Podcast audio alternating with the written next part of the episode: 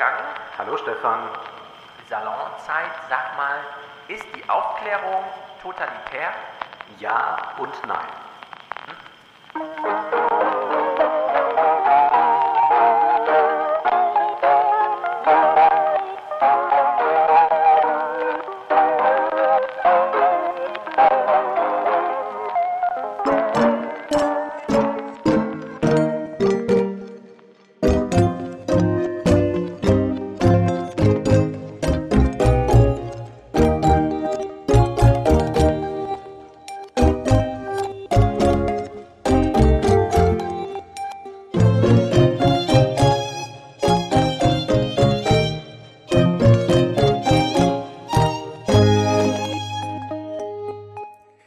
Was soll das heißen? Ja und nein?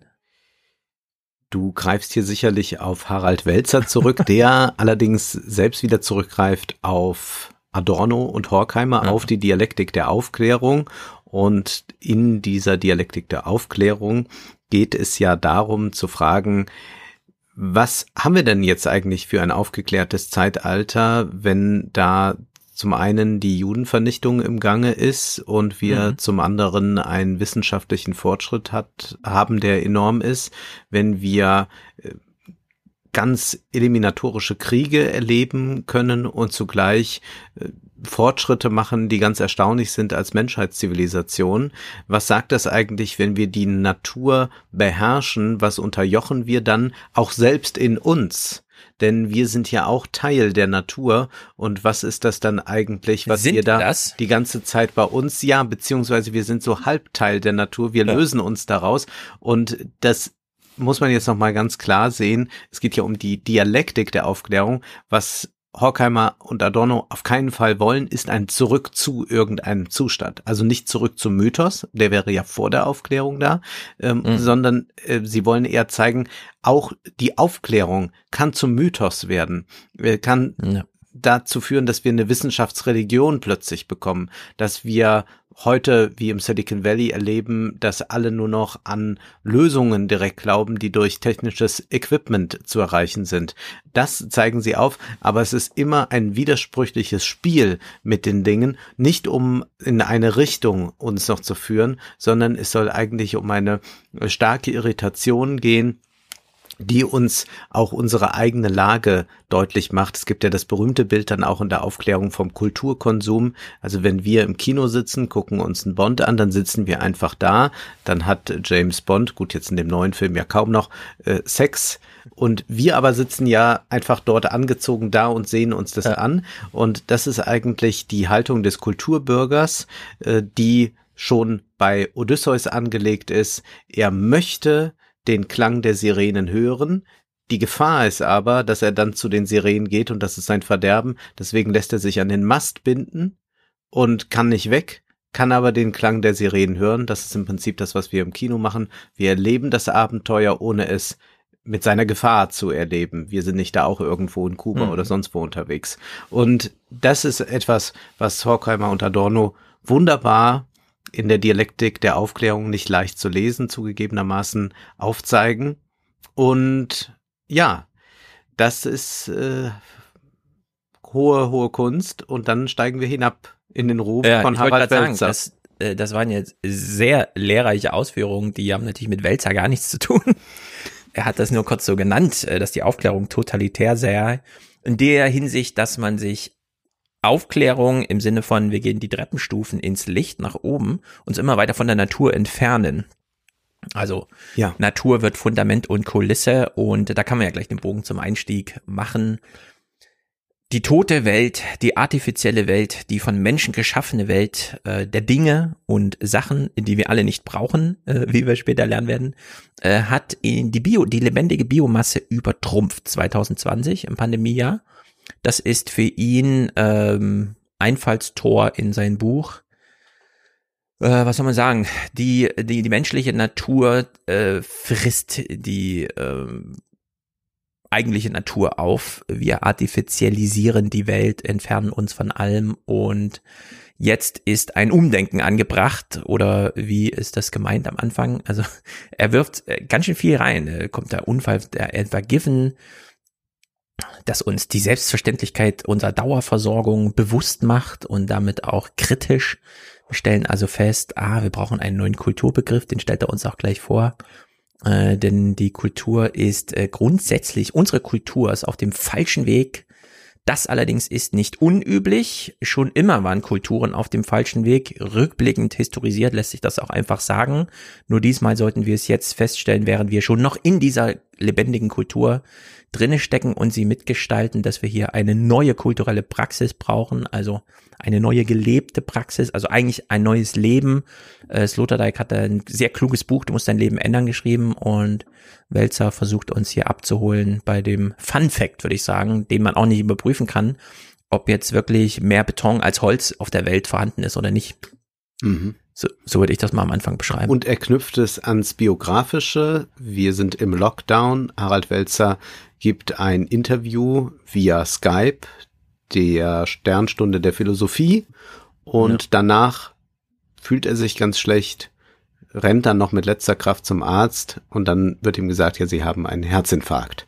Und das ja. ist dann für ihn der Punkt, an dem er umkehren will oder beziehungsweise er will aufhören. Also es ist ein Buch über das Aufhören, es heißt Nachruf auf mich selbst und es soll das große Thema sein, wir müssen aufhören, aufhören mit dieser Umweltverschmutzung, aufhören mit diesem Wirtschaften, aufhören mit dieser Hektik, aufhören mit einer Digitalisierung, die uns immer unglücklicher macht und, und, und, und, und. Und dann ja. wird all diese Kulturkritik, die einem jetzt so einfällt. Also ich glaube, wenn wir jetzt mhm. so ein mhm. Brainstorming machen, was ist dann alles so, ne, was, was, was, was ist dann alles so, so schlimm, äh, bis hin natürlich zu SUVs und Yachten und so weiter. Mhm. Und das wird dann alles additiv eigentlich aneinandergereiht.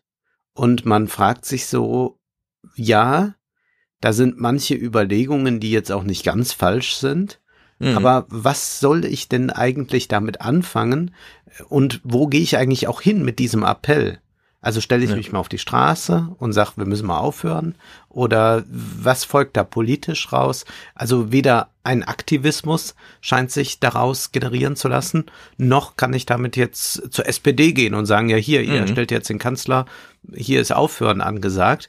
Noch hat es eine philosophische Tiefe, dass ich das wie bei der Frankfurter Schule, deswegen habe ich das eben so ausführlich gesagt, dann als Überlegung für mich behalten kann und kann äh, dann Philosophie betreiben weiter. Aber dafür gibt's ja dann auch zu wenig her. Also er hat dann ja. auch so Lebensregeln und da ist die eine Lebensregel, dass er nicht banal werden will. Und da würde ich sagen, na ja, daran hat er sich bei diesem Buch offenbar nicht so ganz dran gehalten. Ja, es ist wirklich ein bisschen komisch und es fällt auch in der Hinsicht ein bisschen schwer, das zu kritisieren, weil der Anlass ja dann doch ganz gut ist. Äh, das kennen wir ja, äh, Baskast geht joggen, kriegt auch so einen Herzschlag, nicht ganz einen Herzinfarkt und stellt dann fest, ich muss meine Ernährung ändern, also schreibt dann Ernährungskompass und wird Millionär damit und macht Kochbücher und so weiter. Hier ist es allerdings kein Kochbuch, sondern es will so über den Ding schweben und als ich das so las, und er ist ja sehr dicht. Es ist jetzt nicht so ein Gelaber oder so, habe ich mal im Fernsehen gesehen, sondern es wird ja schon so mit Quellen gearbeitet und äh, Namen genannt und so weiter. Also die der üblichen Sicht, äh, natürlich. Deine genau, man kann das besondere so, Freundin Hannah Arendt taucht ja alle drei ja, Seiten auf. Äh, das, ja, auf Hannah Arendt kommen wir gleich nochmal zu sprechen. Also äh, es ist dieses Sammelsurium, was tatsächlich einfach Ergebnis eines Brainstormings ist. Äh, denn es sind die üblichen Verdächtigen, wenn man äh, fünf Monate lang äh, Abendnachrichten liest oder äh, hört oder Zeitung liest, kann man sich das alles mitschreiben, rausschreiben und dann verdichtet man es einfach in so einem Text, was man sich so als Skript zurechtlegt. Und äh, dann hat das nochmal ein bisschen aufgewertet durch so begriffliche Spielereien ja, wir müssen uns von der Standardökonomie verabschieden, denn sie ist ein Priestertum, äh, ihr Gott heißt Wachstum. Ähm, die Nachrufe, die wir eigentlich immer nur auf Person schreiben, sind eigentlich Aufgabe für die ganze Gesellschaft. Wir müssen uns der Diktatur der Gegenwart entsagen und so. Also äh, man kann da äh, einiges äh, lesen. Wir brauchen. Aber was soll äh, das, ne? Was soll das? Also wenn wir jetzt mal, du hast es ja gerade genannt mit dem Wachstum, ja. ja? Also dann wird nochmal gesagt, ja, äh, die Wirtschaftsweisen, das ist dann der Ratschluss der Wirtschaftsweisen, das ist wie eine Verkündigung und dann macht man Wallfahrten nach Davos und so beschreibt er das und dann sagt er, ah, das ist wie Religion. Das ist so ein Einfall, da kommen so drei Sätze zu und dann war es das. Das ja. ist ja so das Naheliegendste, das kann ich immer sagen, ja, jede Apple-Präsentation hat was von der Messe. Toll, ist das jetzt große Kulturdiagnose? Und dann schreibt er, es könnte sein, dass das Prinzip des Wachstumskapitalismus zur Kategorie der irrtümlichen Kulturmodelle zählt. Und dann frage ich mich sofort, ja, Wachstumskapitalismus? Was soll denn das sein? Also ein Kapitalismus, der Kapitalismus wächst. Also das System ist ein auf hm. Wachstum ausgelegtes. Ein Kapitalismus ohne Wachstum äh, gibt es nicht. Der Kapitalismus funktioniert so, ich investiere 100 Euro und will mehr Geld haben. Hm. Das heißt, es muss irgendwo wachsen. Also das, ja. und sonst würde ich ja auch gar nicht investieren. Wenn ich das, äh, wenn ich die 100 Euro behalten kann, dann kann ich sie ja gleich behalten. Da muss ich ja nicht erst eine Produktion anwerfen. Und ja. er erklärt an keiner Stelle, wie man denn aus diesem Wachstum austreten will und was das dann eigentlich für ein System ist. Also die Antwort, eine Antwort wäre jetzt, und die kann man ja nennen, man könnte sagen, ich will einen Sozialismus haben. Der ist nicht profitorientiert und der ist anders strukturiert und da wäre das möglich. Jetzt ist die Frage, ob das sinnvoll ist und so, das kann man dann nochmal erneut diskutieren, aber erstmal ist das so. Aber hier wird einfach so getan, als müsste man jetzt einfach mal da rausgehen aus diesem Wachstum hm. und ich frage mich, was soll das mir dann geben? Also was, was, was, was, er, er, er bringt dann auch einfach immer nur irgendwelche blöden Beispiele, was der Kapitalismus Unsinniges macht. Er schreibt dann von Scheibenwischern am Auto, die man mittlerweile ganz äh, kleinteilig einstellen kann am Display, aber währenddessen guckt man nicht mehr aufs Fahren und dann baut man einen Unfall und genauso sei das am Ende auch mit den E-Autos. Ja. Das würde alles gar nichts bringen und wir haben diesen ganzen technischen Schnickschnack und wir sollen uns mal wieder auf das Eigentliche besinnen. Und ich würde gern wissen, was ist denn das Eigentliche? Ja, also ähm, er macht sich ja wahnsinnig einfach und sagt einfach, Wachstum ist gesteigerter Verbrauch, weil dann weiß er auch, wo die Handlungsmaxime ist, äh, weniger verbrauchen und dann fällt auch der Wachstum aus. Dass der Wachstum, äh, das Wachstum allerdings einprogrammiert ist in unser System so ganz grundsätzlich. Äh, das ist, also das ignoriert er einfach. kein Wort dazu. Er macht ja an dem einen am Anfang, also so dieses, dieses so auf Begriffe eindampft, sagt er, spricht er einmal vom horizontlosen Katastrophismus. Mhm. Also wir leben so dahin und immer kommen so Katastrophen auf, aber eigentlich haben wir äh, nicht so richtig Orientierung, sondern es ist halt einfach das ganze System kippt oder irgendwie so. Und jetzt muss man aber sagen, nee, äh, so wie du es ja schon beschrieben hast, das Wachstum äh, kommt ja aus dem Zinsversprechen und das Zinsversprechen kommt ja aus der Investition und damit aus der Fruchtbarmachung von Zeit. Also dass man heute schon mal äh, Wie meinst du etwas, Zinsversprechen? Aus der Rendite meinst du?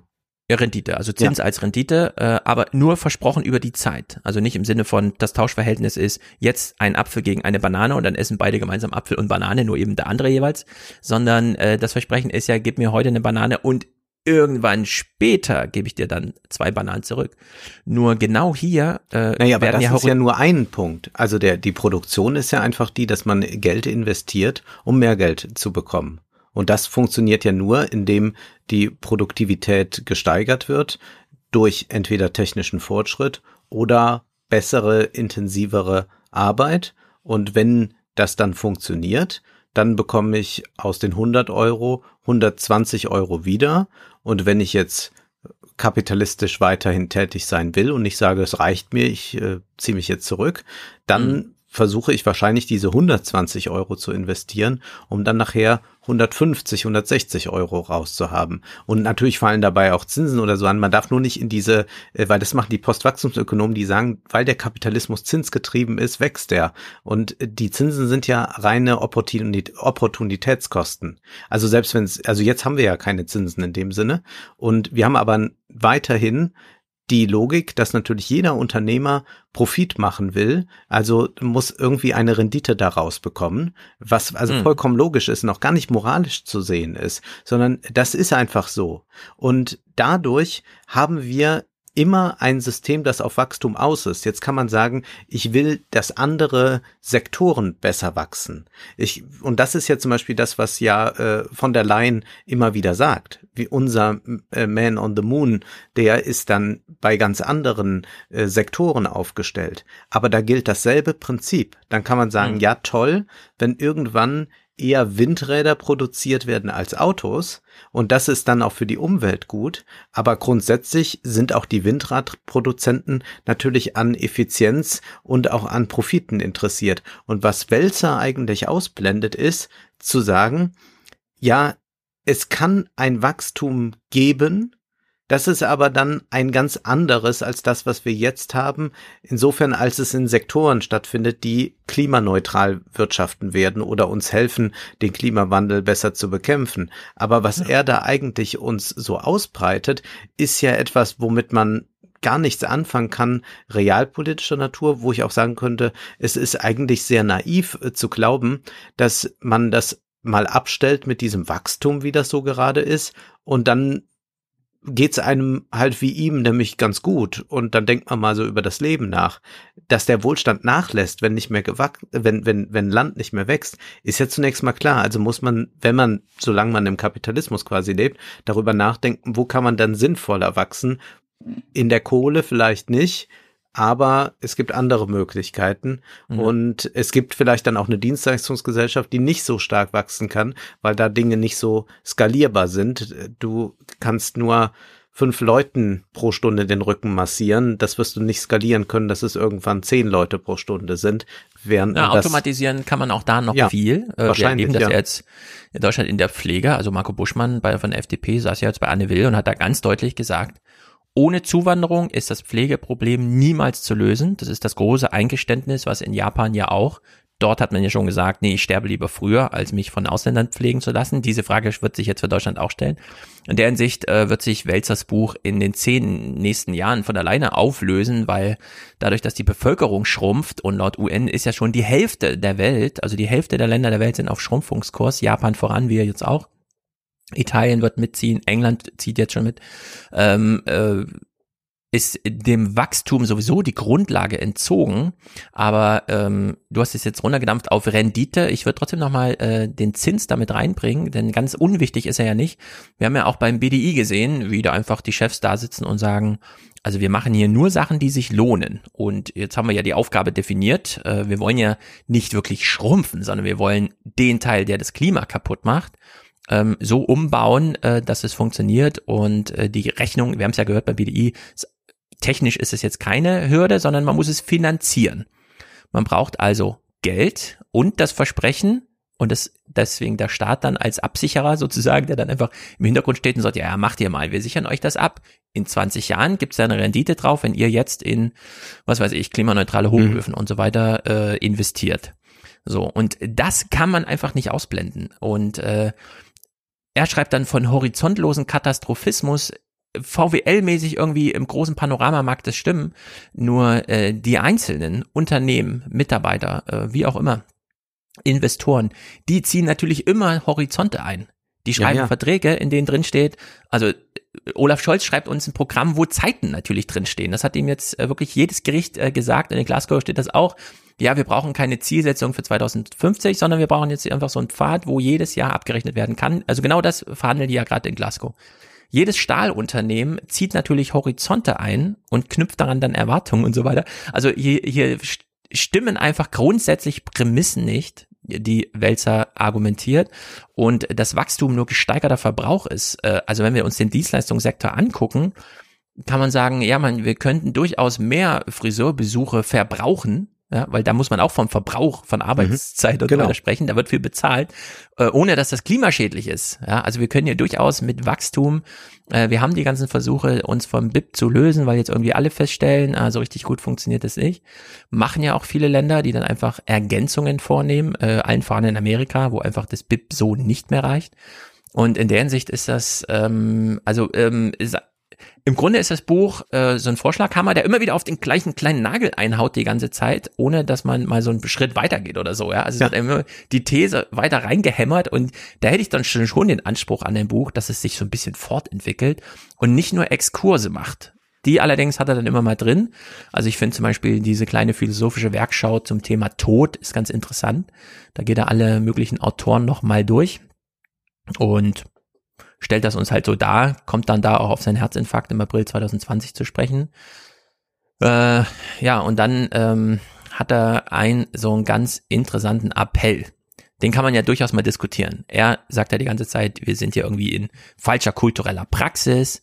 Äh, man kann durchaus das Falsche tun, dabei aber das Richtige denken. Das wird ja auch sehr häufig kritisiert, dass man jetzt nur noch so Greenwashing, PR-Maßnahmen hat. Äh, Hauptsache, die Kunden denken, wir machen hier alles richtig, aber am Ende geht es uns dann doch um den Profit. Das allerdings blendet er aus, wie gesagt.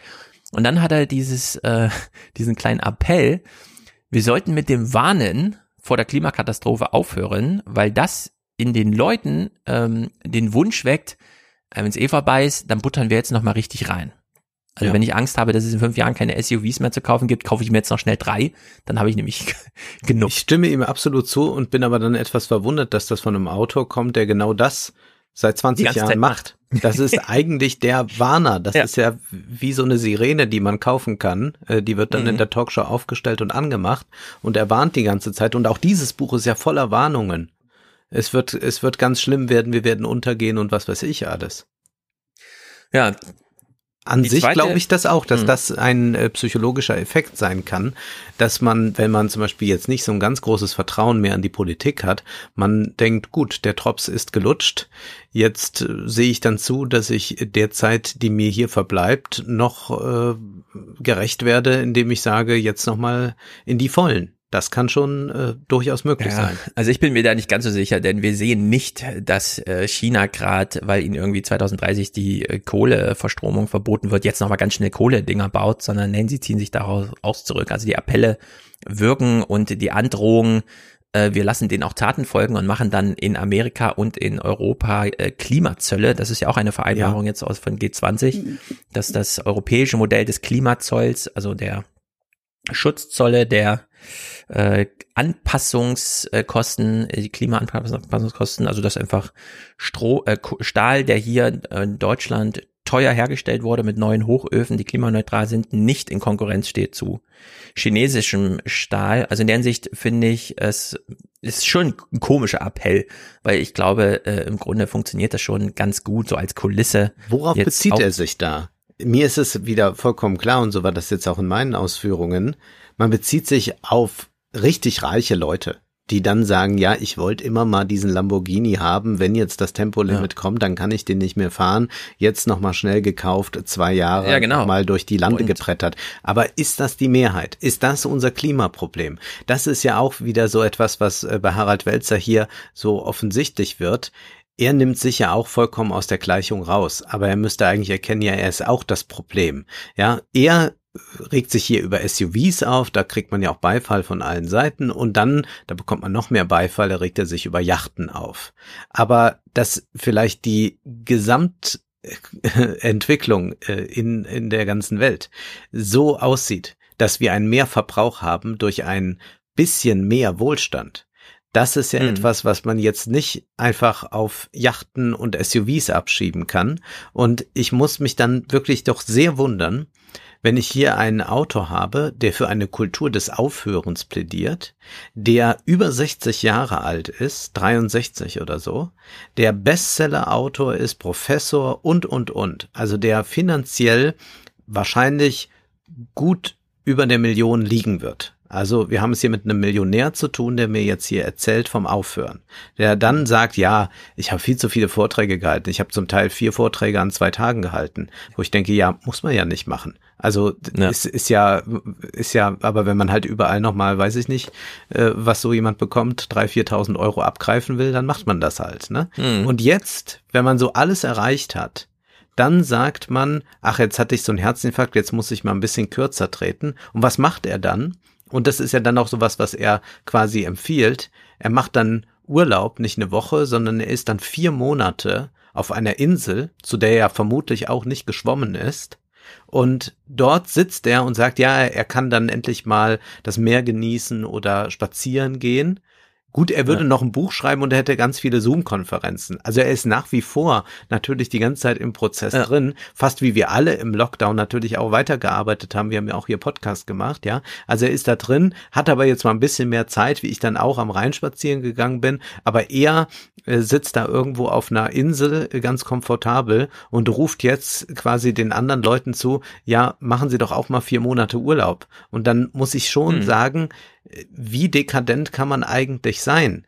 da kann ich auch jetzt nach Berlin gehen und wenn ich da auf Leute treffe, die ihre Wohnungen nicht mehr bezahlen können, sagen, ja, aber dann mietet euch doch mal eine Suite im Adlon. Die sind wirklich so herrlich. Also da hört man nur ja. Gutes von. Genau, ich äh, denke auch, hier liegt eine äh, fehlgeleitete Verallgemeinerung, äh, allgemeine äh, Abstraktion vor, indem man nämlich sagt, ähm, er, also er blättert durch die Zeitung, je nachdem, was er da liest, und sieht dann, ah, hier wird äh, für eine Kreuzfahrt geworben, die nochmal ins äh, Eis führt, bevor ja. das Eis weg ist, sollte man sich nochmal schnell anschauen. Ähm, und das kann man aber nicht äh, verallgemeinern. Äh, also, also das gilt dann wirklich nur für die, die diese Kreuzfahrt dann noch machen. Ja. Äh, Leute gehen ansonsten nicht so dekadent mit ihren kleineren Möglichkeiten um. Und könnten es auch ähm, gar nicht. Also es ist einfach nicht gegeben. Also ja. ich kann nicht sagen, ich fliege jetzt nochmal durch die Weltgeschichte. Ja. Ja, das ist so ein bisschen Barbara Schöneberger auf Instagram, weißt du, die dann ja. schreibt, ich habe gerade drei Monate Urlaub gemacht. Warum macht das nicht jeder mal? Ich kann das echt empfehlen. Ja, ja. So, auf diese Art Dekadentologie äh, basiert das einfach. Das macht er ja dann auch. Er sagt dann, ich höre jetzt auf, jetzt muss ich erstmal mit Leuten sprechen, die schon aufgehört haben mit irgendwelchen Dingen. Und dann ist dann nur eine einzige Person dabei, die, so will ich es mal sagen, einen normalen Beruf hat, ja, also eine Hebamme, die dann äh, sich umorientiert. Und der Rest besteht aus Komponisten, Musikern, Reinhard Messner, eine ähm, Millionenerbin äh, von und zu Salm, äh, die hm. sich nochmal umorientiert und sagt, weißt du, womit ich ihr Geld gemacht hat? Womit? Mit neuen Live. Mit diesem ruft mal an und äh, schickt uns fünf Euro. Ja, also die Leute dann äh, in den Ruin getrieben hat äh, durch süchtig machende äh, ähm, Telefonspielchen. Äh, dann ein Hersteller von Pestiziden, ein mittelständischer Unternehmer, auch Millionär, der da nochmal jetzt auf Nachhaltigkeit geht. Dann ein äh, der Topmanager von Rewe, der also einen Milliardenkonzern geleitet hat. Das sind die Leute, mit denen Harald Welzer über das Aufhören spricht und die sind auch alle schon ziemlich alt. Und die haben dann im Alter sich nochmal gedacht, ich mach mal was anderes. Wahrscheinlich hat die Familie auch dann gesagt, gut, es ist nichts mit ihm anzufangen mehr. Hoffentlich sucht er sich bald ein Hobby. Kennt man mhm. irgendwie von äh, Leuten, die in Rente gehen. Und da ist halt alles Finanzielle möglich. Und dann fängt man plötzlich an und sagt, ja, ich wollte immer mal eine Galerie eröffnen, ich wollte mhm. immer mal dies und das machen. Aber dass man da glaubt, dass man davon nur in irgendeiner Weise das übertragen kann, das ist mir so schleierhaft, wie man sich so weit wegbewegen kann von der Wirklichkeit. Also man muss ja dann einfach mal äh, sich die Frage stellen, wer kann sich das denn leisten? Also ja. können wir, und da rede ich jetzt nicht nur über unsere systemrelevanten Berufe, sondern generell, kann ich jetzt einem Lehrer, der 40 ist, zurufen, hör doch mal auf, geh doch mal aus der Verbeamtung raus, guck doch mal, wohin es dich treibt, schreib doch mal einen Roman. Nee, ja. geht also, nicht. Also, ja, er hat ja für diese Art äh, des Aufhörens zwei Herangehensweisen. Zum einen leitet er die Aufhörensdoktrin aus der Freiheitsphilosophie von Hannah Arendt ab. Äh, das finde ich äh, lustig. das zweite ist, dass er, äh, nachdem er ein großes Plädoyer für immaterielle Güter statt technischen Fortschritt gehalten hat, also wozu iPhones und so, hm, hat auch so mal funktioniert, dass er ähm, Künstler uns vorstellt, die beglückende Momente schaffen und er daraus die Idee eines, eines, einer Zeremonie des Loslassens entwickelt, die also heißt, wenn der Olaf Scholz es nicht hinkriegt, seine SPD zu sagen, 2038 äh, ist zu spät. Wir brauchen es schon 2030, was übrigens Hendrik Füst, äh, der neue NRW-Ministerpräsident, schon gesagt hat. Also NRW macht 2030 Kohlestopp und so. dann sagt Harald äh, Welzer, ja, dann müssen wir das einfach, dann müssen wir die Abschiede gestalten. Wir brauchen also einen großen äh, gemeinschaftlichen, im Grunde so ein Zapfenstreich für die, für die Kohle. So habe ich mir das dann vorgestellt. Wir machen so einen Fackelzug, verpulvern nochmal die letzte Tonne Kohle irgendwie in so einem großen Feuer, stellen uns alle drum rum, sagen, das war wirklich schön mit der Kohle. Er kommt dann nochmal auf, äh, was weiß ich, Lasche, der nochmal seine Parteitagsbewerbungsrede mit seinem Vater, der im Stollen arbeitete und so weiter. Glück also der Steiger kommt, ja. Genau, da steckt viel Herzblut drin. Das sollte man alles nochmal in so eine Zeremonie äh, des Loslassens äh, machen und dann ist das mit der Kohle gegessen. Also, dass wir aufhören, wirklich dann auch zeremoniell machen. Klar, funktioniert nur, wenn man alles, was ansonsten politisch diskutiert wird, wieder ausblendet und sagt, ja, dann haben wir es doch einfach, ja. Wir brauchen nur eine große Feier. Wir müssen nur eine große Feier veranstalten, wie so eine Olympia-Abschiedsfeier oder so. Und einfach sagen, jetzt ist vorbei. Und dann ist Kohleausstieg. Also so stellt er sich das irgendwie vor. Und äh, um das zu verbildlichen, äh, kommt er eben auf diese Sterbebegleitung von äh, Christiane zu Seims zu sprechen. Das ist natürlich auch ein interessanter Bogenschlag. Äh, als ich nachgeguckt habe, wieso sie so, äh, also er stellt sie als eine ganz tolle Biografie und so weiter. Aber ich wollte halt sagen, ja, das ist schon, also äh, sich mit an, an neuen Live-Opfern bereichert zu haben, ist auf jeden Fall verwerflich. Das ist Sollte man dann auch so schreiben. So, fast. Ja. Ich wollte es gerade sagen, das ist so Carsten Maschmeyer-mäßig.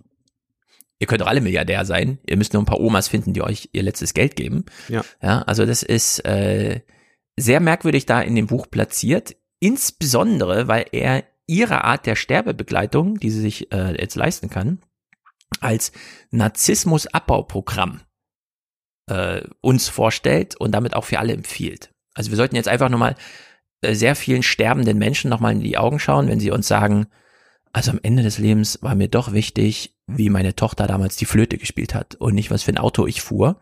Also diese Legende, die wir dann immer wieder hören und so dass wir äh, im Grunde ist es so nicht weit entfernt von dieser Elon Musk Idee. Also wenn wir alle mal im Weltraum oben kurz die Erde am Stück gesehen haben, dann sind wir geheilt.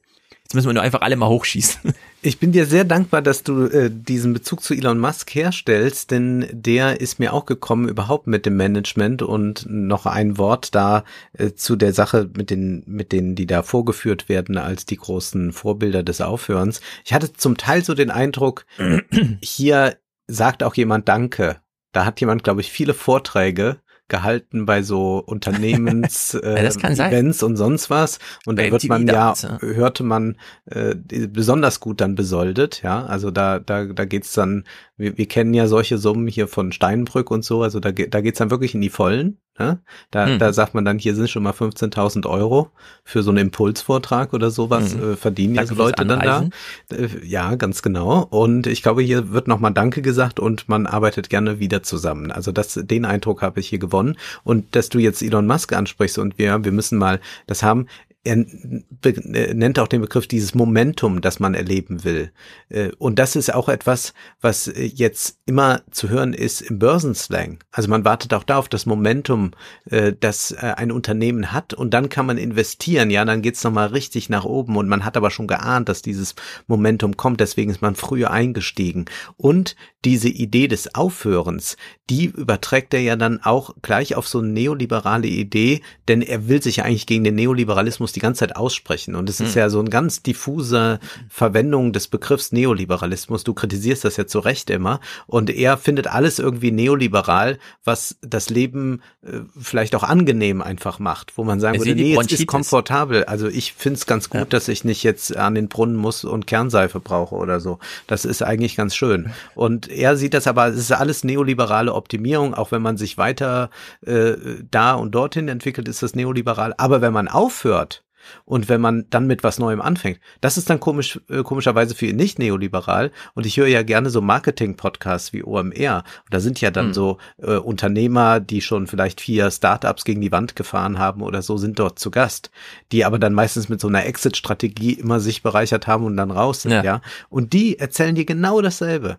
die sagen, ja, und für mich ist immer an so einem Punkt, wenn ich dann weiß, dass ich es verstanden habe, dass ich auch nicht mehr besser werden kann in der Sache, die ich mache, da muss ich wieder was Neues beginnen. Und deswegen habe ich jetzt so ein Franchise gemacht mit äh, Donuts oder ein mhm. Franchise gemacht, äh, das irgendwelche Bonusmeilen verrechnet mit Bitcoins und was weiß ich. Also das ist immer dieses Narrativ der Umkehr und des Abbruchs und dann hat man sich wieder neu erfunden. Also wenn das nicht neoliberal ist, dann weiß ich es wirklich nicht, was er hier mhm. beschreibt.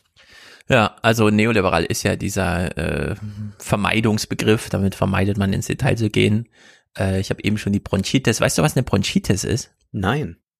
Eine Bronchitis ist, also die Bronchien liegen irgendwo im Hals und wenn man so Husten hat, dann hat man eine Bronchitis.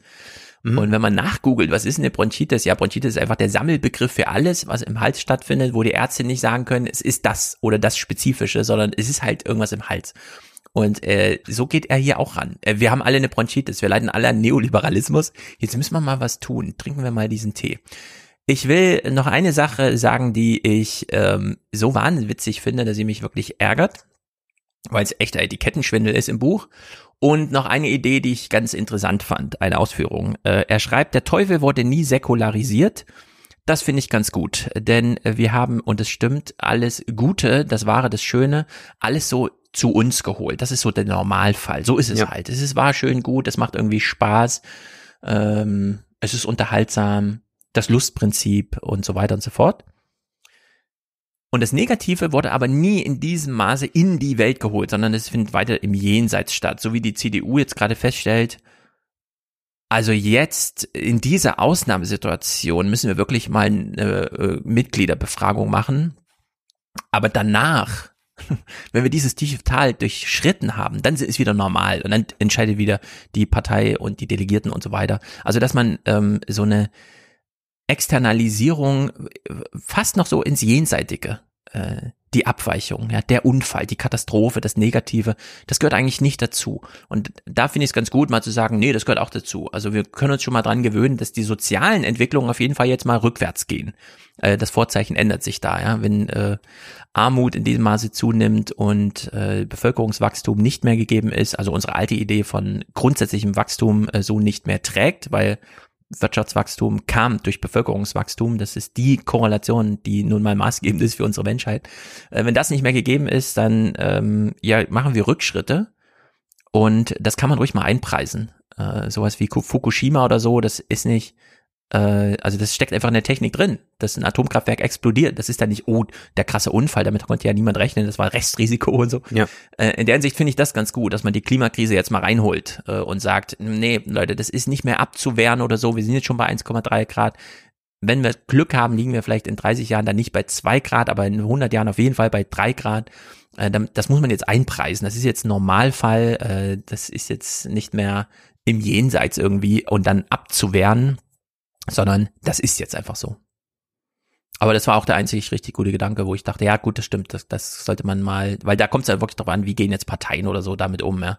Verlangen wir jetzt weiter von unseren Parteien, dass sie uns immer das Blaue vom Himmel versprechen und wir dann wieder enttäuscht sind? Oder preisen wir jetzt einfach mal ein, dass es halt ist, wie es ist? So, und dann muss halt auch einfach mal die eine oder andere Entscheidung getroffen werden. Da fand ich es nur ein bisschen unredlich, dass er nicht auf Jonathan Franzen verwiesen hat, denn das war ja was, womit er vor zwei, drei Jahren so richtig in die Kritik gekommen ist. Dann hat er nämlich genau das formuliert und hat gesagt, wir können jetzt die ganze Zeit so tun, als würden wir das jetzt schaffen und dann sei das Klima bald wieder gut, aber wir können fest davon ausgehen und wenn wir uns die globalen Entwicklungen noch dazu ansehen, wer noch unwillig ist, was zu tun, dann wird es eher noch dramatischer. Wir können fest davon ausgehen, dass da einiges auf uns zukommt und das müssen wir jetzt auch einpreisen und es muss uns auch dazu anhalten, jetzt auch Naturschutz umfänglicher zu denken und nicht ja. nur CO2 in den Blick zu nehmen. Und da wurde Franson sehr, sehr hart angegangen und dass er jetzt das hier nochmal so als neue Idee präsentiert. Also ich bin mir sicher, dass er das rezipiert hat. Aber naja, sei es drum. Mhm. Es ist jedenfalls mal so ein Gedanke, den man haben kann. Und ich verstehe auch diesen Aufbau aber dann bei dem Buch nicht, dass man alles so aneinander reiht und überhaupt gar keine Struktur aufbieten kann. Ich habe wirklich mhm. den Eindruck, da ist jemand, der kann sich jeden Tag so zwei Stunden an den Laptop setzen und schreibt los und sagt dann, ach ja, ja Moment, da hat doch Norbert Elias auch schon mal was zugesagt und da steht doch was bei Hannah Arendt. Und dann ist man halt wieder fertig mit so einem Sinnabschnitt, hat mal darüber nachgedacht, was das eigentlich bedeutet, wenn wir uns nur noch digital begegnen oder wenn wir die ganze Zeit auf unser Smartphone mhm. starren. Aber mehr ist das dann nicht. Also ich glaube, wenn Harald Wetzer da so seine Radiobeiträge macht und er redet drei Minuten über irgendwas, dann kann das so ein kleiner Anstoß sein, dass man sagt, ah ja, interessant, hat man so jetzt heute gar nicht mhm. drüber nachgedacht. Aber als Buch funktioniert das an keiner Stelle. Ja. Und er äh, lässt uns ja einmal in seine Manufaktur blicken, indem er sich selber dafür abfeiert, dass er seine Vorträge frei hält. Ja. Wo ich immer schon denke, mh, mm, nee, selbst in der Fernsehsendung, wenn ich weiß, 45 Minuten, ich komme nur viermal dran und habe im Grunde nur zwölf Minuten Zeit, mache ich mir Notizen, um die Zeit nicht zu verschwenden. Und ich habe das so oft erlebt im Studium, dass der Professor vorne so, ah, ich habe meine Notizen liegen lassen. Naja, ich erzähle einfach mal so. dann wusste man, ey, ja, jetzt wird's eine langweilige Stunde, weil das ist einfach, man kann nicht einfach so, man muss sich, äh, man darf durchaus mal sagen, mein Gehirn ist nicht ganz zu dem in der Lage, was ich meinem Publikum bieten möchte. Ich mache mir mal eine Notiz. So wie wir uns hier auch Sachen aus Büchern rausschreiben, um die zu besprechen und nicht nur so drüber zu fliegen und zu sagen, ja, mein Eindruck ist irgendwie. Hm. Ja. Und so schreibt er auch wahrscheinlich. Äh, Ja. Es ist einfach so ein Sammelsurium, so eine Perlenkette aus. Was mir eingefallen ist. Ja, da muss ich echt nochmal lesen, was ich vor zehn Seiten geschrieben habe. Ich kann doch jetzt einfach die 20. Seite schreiben. Was spricht denn da dagegen? Ich habe doch noch Ideen. Ja, so irgendwie. Und dann entsteht halt so ein Text einfach so im Fortlauf, der dann irgendwann einfach mal aufhört. Und das finde ich eine echte Katastrophe. Ähm, dieses Buch heißt Nachruf auf mich selbst. Es beinhaltet das Plädoyer, wir sollten, bevor wir sterben, weil es gibt ja eine Zeit davor, er antizipiert ja, also er schreibt ja auch über Roger Williamson, der das ja auch antizipiert hat in seinem letzten Buch, Und das ist äh, aber wer gelungen. wir waren und so weiter. Ja, genau, da ist es halt Und ist aber auch trotz 40 Seiten lang. Unvollständigkeit gelungen. Ja. Ist nur Das 40 so- Seiten lang, ist unvollständig, aber gelungen. Ja, und da finde ich das halt hier ein echtes Problem, wenn wir ein Buch haben, das mit dem Plädoyer beginnt. Wir sollten jetzt uns jetzt alle mal hinsetzen und an uns selber Briefe schreiben. Und er erwähnt ja nochmal Frank Schirmacher, wie schade es war, dass er seine ähm, Nachrufe nicht nochmal lesen konnte, wo ich denke, ja genau, das ist immer wieder schade, wenn man zu spät ähm, Menschen nochmal eigentlich sagen möchte, dass, dass es toll war oder so, ne? Und dann kann man das halt nicht so und dann ist einfach zu spät.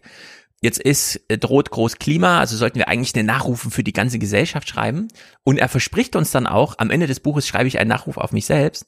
Und dann kommt aber gar kein Nachruf auf sich selbst, Nein. sondern er Und macht nur sucht und sucht und zehn denkt, Kapitel zu, also ich wünsche mir, dass in meinem Nachruf drin steht und wo ich mir denke, nee, Harald, du hast uns gesagt, du schreibst selber deinen Nachruf, noch während du lebst und nicht, äh, ich lasse meine Wunschliste da, was später über mich geschrieben werden soll, was ja schon wieder so ein, ich hoffe, ich habe mich so und so verhalten und es wurde auch so erkannt.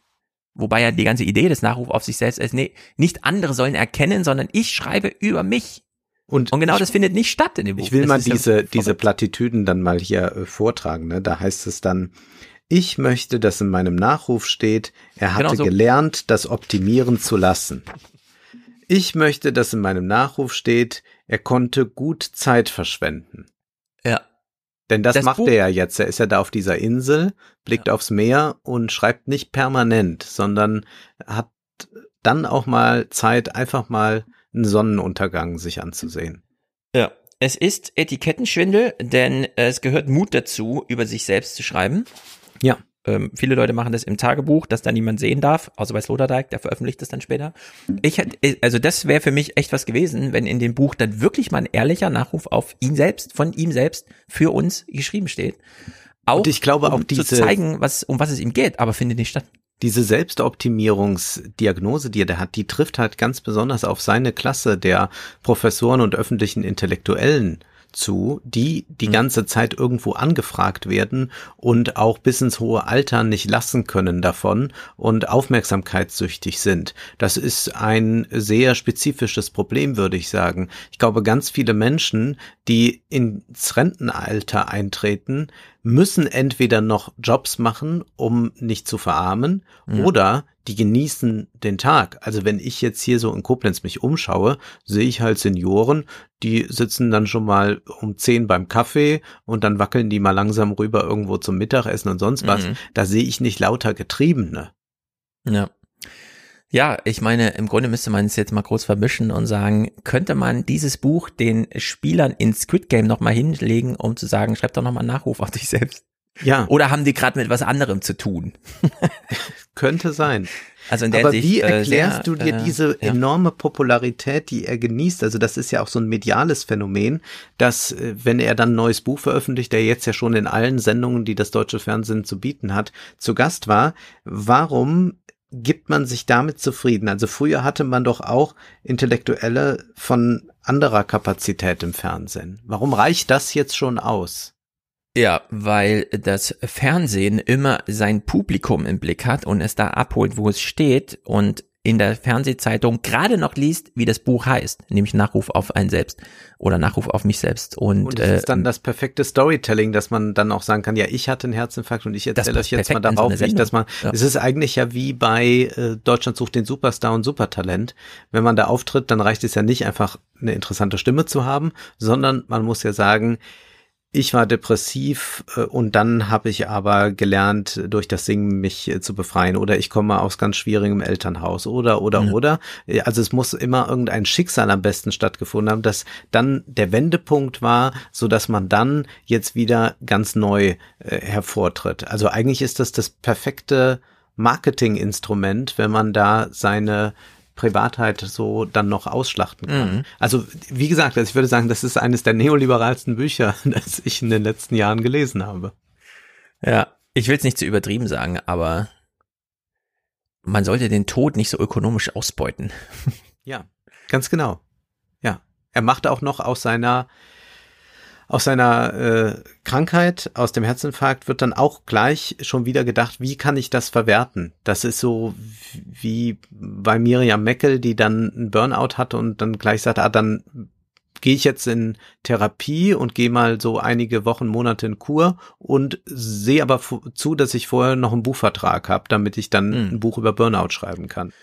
Ja, also irgendwie so, es ist äh, einfach enttäuschend. Man lernt wenig, man ist streckenweise ganz gut unterhalten. Ich find's gut dicht geschrieben, also es passiert was, so ist ein kleines Feuerwerk, aber ansonsten ist jetzt nichts, was irgendwie so hängen bleibt, dass man irgendwie damit in die nächste äh, Küchenparty einsteigen kann oder so, ja. dass man da was gelesen hat. Naja, Harald Welzer hat mit Nachruf auf mich selbst ein grässliches Buch geschrieben, das uns irgendeine Kultur des Aufhörens präsentieren will, das aber doch am Ende nur meint, wenn man schon vermögend ist. Wenn man keine Sorgen mehr hat, dann kann man ruhig ein bisschen kürzer treten. Deswegen sind seine Gesprächspartner vor allem Prominente und Multimillionäre. Ein Buch, das sich nicht lohnt, überhaupt damit anzufangen, geschweige denn aufzuhören. Es sei denn, man zählt zu den Superreichen, für die tatsächlich der eigene Verbrauch ein Problem darstellt, weil ihnen dann doch irgendwann der Platz ausgeht für das ganze Gerümpel. Die können dann nochmal nachlesen, wie Harald Welzer das meinte und finden bestimmt auch ein bisschen Erquickung darin, äh, sich darüber Gedanken zu machen, wie säkularisiert der Teufel jetzt tatsächlich ist. Für alle anderen, nämlich die 99 Prozent, ist dieses Buch einfach nichts. Das ist unser Fazit, würde ich sagen, zu diesem Buch. Und wir gehen zu erquicklicherem über. Ja, let's go. Willst du, soll ich? Ich fange gern an, äh, obwohl es jetzt auch nicht erquicklich wird, aber ich finde es jedenfalls hochinteressant. Demenz ist ein großes Thema in unserer Gesellschaft. Wir hoffen sehr, dass man da in den nächsten Jahren was finden wird, damit man Demenz besser therapieren kann. Vielleicht ist was heilbar, äh, je nachdem, wie sich das verhalten wird. Noch größer ist das Demenzproblem allerdings in Japan. Da inzwischen 29 Prozent der Japaner über 65 Jahre äh, äh sind über 65 Jahre und das heißt, wir haben es dort mit einer sehr alten Gesellschaft zu tun. Über 65 Jahre alt sein werden 2040 40 Prozent der Bevölkerung.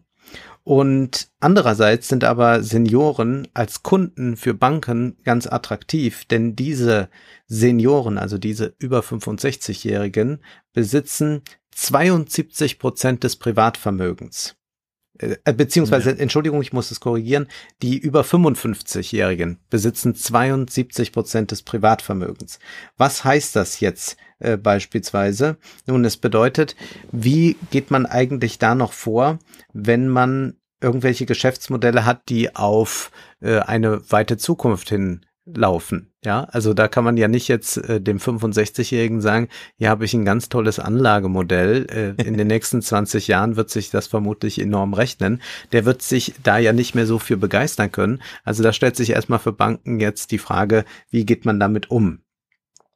Die Wobei das ja in Japan sehr durch die Familien auch wandert. Also da ist ja dann doch die Familie immer mit angebunden. Also richtig die große ja, Familie. Also Erben und so spielt ja doch eine Rolle. Genau, aber auch da gibt es ein Problem. Also erstmal, Japan Post beispielsweise verkaufte 153.000 gutgläubigen oder senilen Senioren zwischen 2014 und 2018 überflüssige oder überteuerte Lebensversicherung und musste die Verträge später wieder auflösen. Das ist also hier ein Artikel aus der Börsenzeitung, die das dann mal aufgreifen.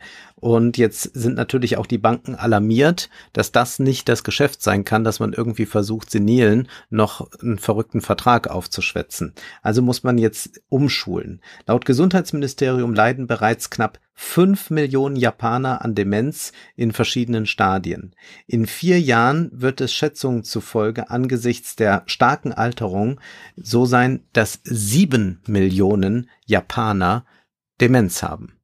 Und das sind selbstverständlich alles Bankkunden. Und darauf muss man sich jetzt einrichten. Einmal kann man das so tun, indem man eine Lebensversicherung anbietet, die eintritt, wenn Demenz äh, stattfindet. Also man kann sich gegen Demenz versichern lassen. Das haben auch einige schon gemacht. Das war mehr oder weniger erfolgreich. Besonders erfolgreich aber war ein Angebot an die äh, Bürger, dass sie sich gegen Demenz versichern lassen können und zugleich auch eine Warn-App bekommen, die einen überwacht und die schaut, stimmen hier irgendwelche Routinen nicht mehr? Wird der Alltag mhm. nicht mehr wie sonst? Oder irgendwas ist hier gar nicht merkwürdig? Warum steht da jemand um drei Uhr auf und macht sich Frühstück oder so? Was kann ja bei Demenzkranken passieren oder irgendwie verwirrt? Also alles wird da registriert und die schlägt dann Alarm, so dass man zum Arzt gehen kann, so dass vielleicht auch Medikamente diesen Prozess dann ein bisschen aufhalten können. Das war ein äh, sehr, sehr erfolgreiches Modell, das man hatte. Und die Finanzinstitute, die schulen inzwischen jetzt auch um. Äh, Mitarbeiter werden in Seminaren und Videos dann äh, dazu angeleitet, ganz anders mit diesen Demenzkranken umzugehen. Hier heißt es, die Banken erleben die Ausbreitung der Demenz längst in ihrem Geschäftsalltag. Betroffene finden ihr Sparbuch nicht mehr, vergessen die Geheimzahl für ihre Konto- oder Kreditkarte oder rufen ihre Bank immer wieder wegen derselben Fragen an, weil sie die Antwort und den Anruf bald vergessen oder sie nässen sich ein, während sie im Schalterraum auf Bedienung warten. Also das sind die konkreten Probleme dort und es ist äh, schwer jetzt äh, da schnell Lösung zu finden, aber man bemüht sich. Man hat jetzt am Schalter extra Leute, schon, die darauf geschult sind, die dann auch gleich mit so einem Bändchen zu erkennen sind, die sich also um diese besonderen Kunden kümmern. Und die Zahlen sind halt einfach äh, verrückt, wenn man sieht, die sind jetzt also extrem reich, die über 55-Jährigen, die haben das meiste des Vermögens. Aber was ist denn, wenn dieser Demenzfall eintritt und man keine Vorkehrung getroffen hat, also keine Voll, Voll, ähm, Vollmacht abgeschlossen hat? Schätzungen zufolge waren schon 2018 Ersparnisse und Wertpapiere für 1,1 Billionen Euro betroffen davon, dass sie einfach eingefroren werden mussten, weil man keine Handhabe hatte, wusste nicht, ja gut, es gibt keine Vollmacht, ähm, weil wer darf das jetzt eigentlich machen? Das heißt, das ist einfach eingefroren. 2030 werden laut einer Schätzung des Forschungszentrums für finanzielle Gerontologie der Keio Universität 10 Prozent der derzeit knapp 15,4 Billionen Euro an Privatvermögen in Japan in Besitz von Demenzkranken sein. Also 15,4 Billionen sind dann im Besitz von Demenzkranken und deswegen müssen die das versuchen, auch jetzt so zu regeln, dass das funktioniert, zum Beispiel auch mit der Zahlung dann von Pflege, alles was dann gebraucht wird. Auf diese Entwicklung reagierte Mitsuho als erste der drei Finanzgruppen mit einem neuen Service. Der Kunde zahlt einen Betrag von 5 Millionen Yen, also 39.000 Euro, auf ein Treuhandkonto ein. Davon werden regelmäßig Zahlungen wie Strom und Wasser per Dauerauftrag abgebucht. Hohe Rechnungssummen, etwa für Pflege- oder Therapieleistungen, prüft die Bank eigenständig, bevor sie den Betrag überweist. Und mit diesem Treuhandkontomodell will man jetzt auch versuchen, dass dann nicht äh, die alten Japanern das alles den Jungen auflasten müssen, dass die sich dann die ganze Zeit um die Finanzen kümmern müssen. Äh, denn es ist natürlich auch bei einer alten Gesellschaft so, dass da nicht jetzt sechs, sieben Kinder zur Verfügung stehen, die sich da abwechselnd drum kümmern, sondern vielleicht einer und der lebt gar nicht dann ja. bei den Eltern. Und das sind jetzt die Maßnahmen, die getroffen werden, um dem irgendwie Herr zu werden. Also es ist äh, ganz, ganz erschreckend, wenn man sich äh, ansieht, äh, wie diese Vermögensbildung da wächst. Äh, 2040 sollen die 5, über 55-Jährigen 79 Prozent des Privatvermögens besitzen. Ja. Das ist einfach auf allen Ebenen, in allen Dimensionen Rentnerrepublik. Ja. Ja. Eins der reichsten Länder ist das älteste Land. Und keine falschen Vorstellungen, Japan ist weit weg und so. Ostdeutschland ist als Region älter als Japan, aber sehr viel weniger vermögend. Tatsächlich das heißt, älter. Ostdeutschland als Region ist die älteste Region der Welt, wenn man, also es gibt auch in Japan wiederum ältere Regionen so, ne? Das Stadt-Land-Gefälle ist schon groß. Äh, selbst Tokio ist im Grund, naja, Tokio wird jetzt auch, es werden alles, also auch Tokio schrumpft mittlerweile, weil es nicht mehr genug Zuzug gibt. Äh, was dann immer bedeutet, jetzt werden sie alt, also wenn sie nicht mehr wachsen, werden sie alt. Äh, aber Ostdeutschland äh, ist älter als Japan insgesamt. Und äh, diese katastrophalen Zahlen, äh, auch für Sachsen, äh, weiß man jetzt schon, wann da sieben Prozent in Pflegestufe sind, wann es acht Prozent sein werden, also die einfach irgendeine Art Pflegestufe Einteilung bekommen haben. Und äh, Demenz können wir eh noch nicht abschätzen, in welchem Ausmaße das ist, denn diejenigen, die jetzt in dem Alter sind, wo Demenz wirklich äh, prägend ist, das ist dennoch so die Nachkriegsgeneration, die sich recht gesund ernährt hat. Wenn die Boomer in dieses Alter kommen, sieht es anders aus. Also die kommen dann mit so Übergewicht rein, sind, das haben wir ja bei Corona gesehen, auch so krass Risikogruppe und so. Die sind, die werden dann noch mal anders krank alt. Also es wird äh, wird grundsätzlich erschreckend. Ich sehe das hier bei mir in meiner Region. Ich klar Frankfurt am Main und so, aber da, wo ich jetzt konkret wohne, ist auch mehr so ältere Herrschaften. Hm. Und wenn man da 10 Uhr zur Rewe geht, merkt man das auch. Ja. Das geht da langsamer und da ist auch, äh, das ist anders bei Rush Hour. Vor 9 Uhr, nach 16 Uhr. Mittags ist da einfach Rentenrepublik und äh, so wie man das da schon so punktuell erlebt, wird sich das ausbreiten, dass die Banken da jetzt schon drauf reagieren, äh, liegt irgendwie nah. Ähm, auf der anderen Seite, da sind dann auch immer so Automatisierungsprozesse, die dann den Einzelnen wirklich rausnehmen. Ne? Also einmal eine Vollmacht geschrieben und dann, ja, die Bank macht das schon. So.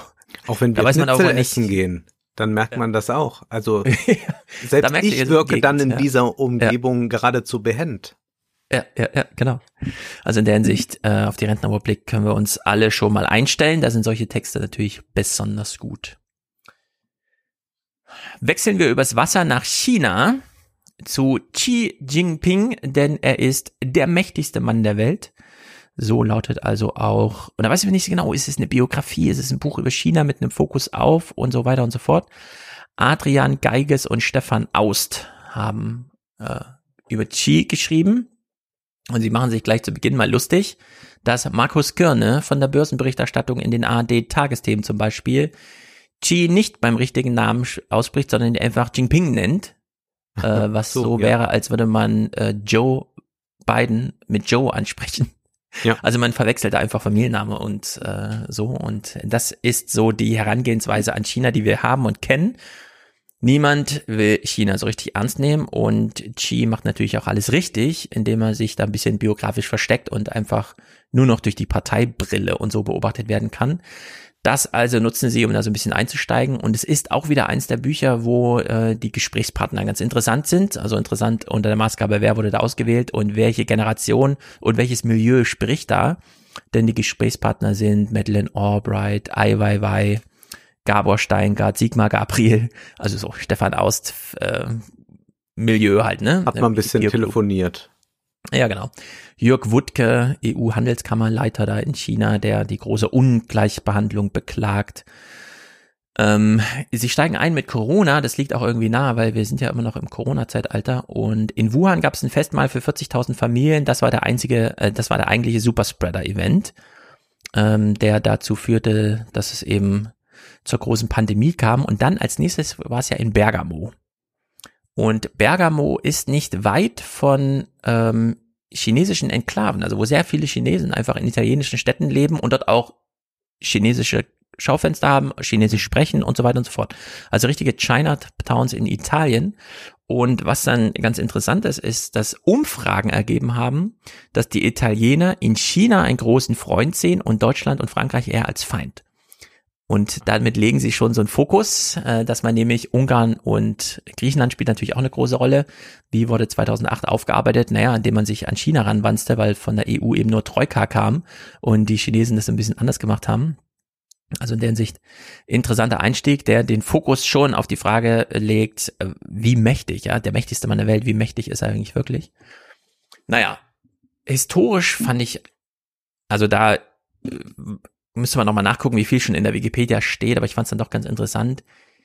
Ai Weiwei, der ja nun außerhalb Chinas lebt, als Künstler äh, da nicht mehr so richtig Anschluss finden darf, und Chi's Vater, beide Väter, lebten Ende der 1930er Jahre zum Beispiel mit Mao und Deng Xiaoping, also der Chef da bis äh, in die 90er, ja. Ja, so 90er, 90er. bis zu den 2000ern.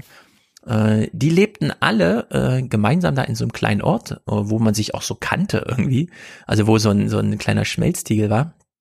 Gibt's also doch große äh, Verbindungen und Chi wird also 1953 dann geboren, zählt zum Roten Adel, denn sein Vater war ja äh, groß in der Partei bis er dann von der Partei da äh, gestürzt wurde, was rückblickend in den offiziellen Biografien als Justizirrtum behandelt wird. Also da kann man schon mal sehen, ah ja, diese ganze Kulturrevolutionssache, aus der Cheese Vater da nicht so gut rauskam. Er hat sich später wieder in der Partei gemacht, aber zumindest diese Phase gilt jetzt nachträglich als Justizirrtum.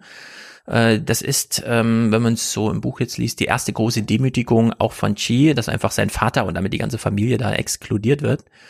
Ähm, das Rätsel äh, warum die Verhaftung des Vaters Chi aber nur weiter in die Parteiideologie trieb, die wir auch schon mehrfach hier ja. aufgeworfen haben, warum zieht er sich jetzt wie Mao an und so. Äh, das wird äh, hier ganz gut dargestellt. Also er wollte sich beweisen, er wollte ein guter Kommunist sein, er wollte dem Schicksal seines Vaters entgehen. Und da steckt auch schon so ein bisschen die KP und China ist unser Schicksal. Also dagegen anzuarbeiten lohnt sich nicht. Er hat sich ja dann auch später mehrfach zehnmal äh, darauf beworben, Parteimitglied zu werden, bis er es dann endlich wurde. Äh, er wurde also durch die Verhaftung des Vaters, als er neun Jahre alt war, äh, dann das erste Mal da exkludiert. Zweiter, äh, äh, beim zweiten Mal, äh, als Mao dann wieder sozusagen zu nah an seine Biografie heranrückte, war er schon Schüler auf so einem Elite, äh, in so einer Eliteschule und dann gab es erst da dieses äh, kulturrevolutionäre Umdrehen, dass die also aufgelöst wurde, alle wurden aufs Land geschickt. Und das ist ihm später als normaler Schüler sogar nochmal passiert. Also Chi hat sehr viel äh, biografische Demütigung als Minderjähriger eigentlich von Mao da erlitten. Das ist wirklich mhm. erstaunlich, dass er dann äh, da doch ähm, so krass äh, diesen Weg einschlug. Das hat ähm, was vom Stockholm-Syndrom, so hat das ja jemand mal in so einer ja. Arte-Doku gesagt, dass man da eigentlich ja erwartet, da ist die Distanz groß, das wird jetzt der große Dissident und das Gegenteil ist der Fall. Ja, also ich frage mich da auch, müsste man, um jetzt nochmal zu verstehen, was mit Chida los ist, nochmal den er und sein Vater genauer verstehen. Ja, gibt's da noch sowas auf der elementaren Ebene, was da irgendwie eine Rolle spielt?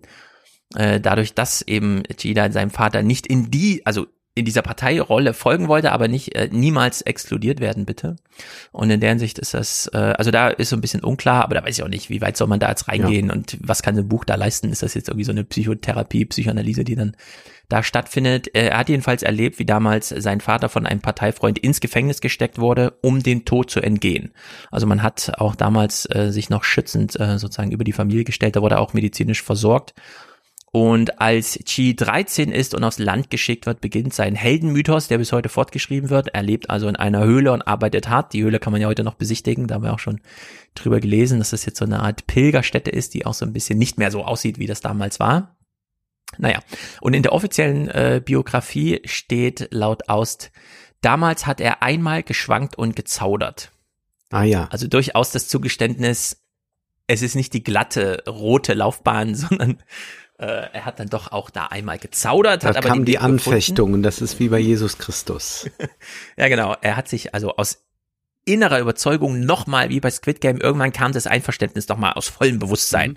Ich mache jetzt hier mit. Naja, er bewirbt sich dann zehnmal als Parteimitglied, äh, erreicht das dann auch, wird mit 20 so ein kleiner Ortsbürgermeister, bleibt also sieben Jahre wirklich in der tiefsten Provinz, ist dort aber super engagiert. Alle kennen ihn, er hilft beim Deichbau, er lernt die chinesische Armut kennen und so weiter. Also wir sprechen ja hier von den 70ern, das ist ja da noch wirklich äh, pure Armut. Ähm, Armutsbekämpfung durch Bildung, da scheint damals der Grundstein gelegt zu sein, auch in diese ganzen Schlüsseltechnologien, die man holen will. Ähm, und überhaupt äh, dieses ganze Parteiprogramm mit so in die Bildung reinzubauen und aus Bildung äh, so diese kennt man ja in Europa auch so ein bisschen nur in, hier stimmt's halt nicht in China dann irgendwie doch also da geht man so streng mit den Kindern um dass es hinhaut.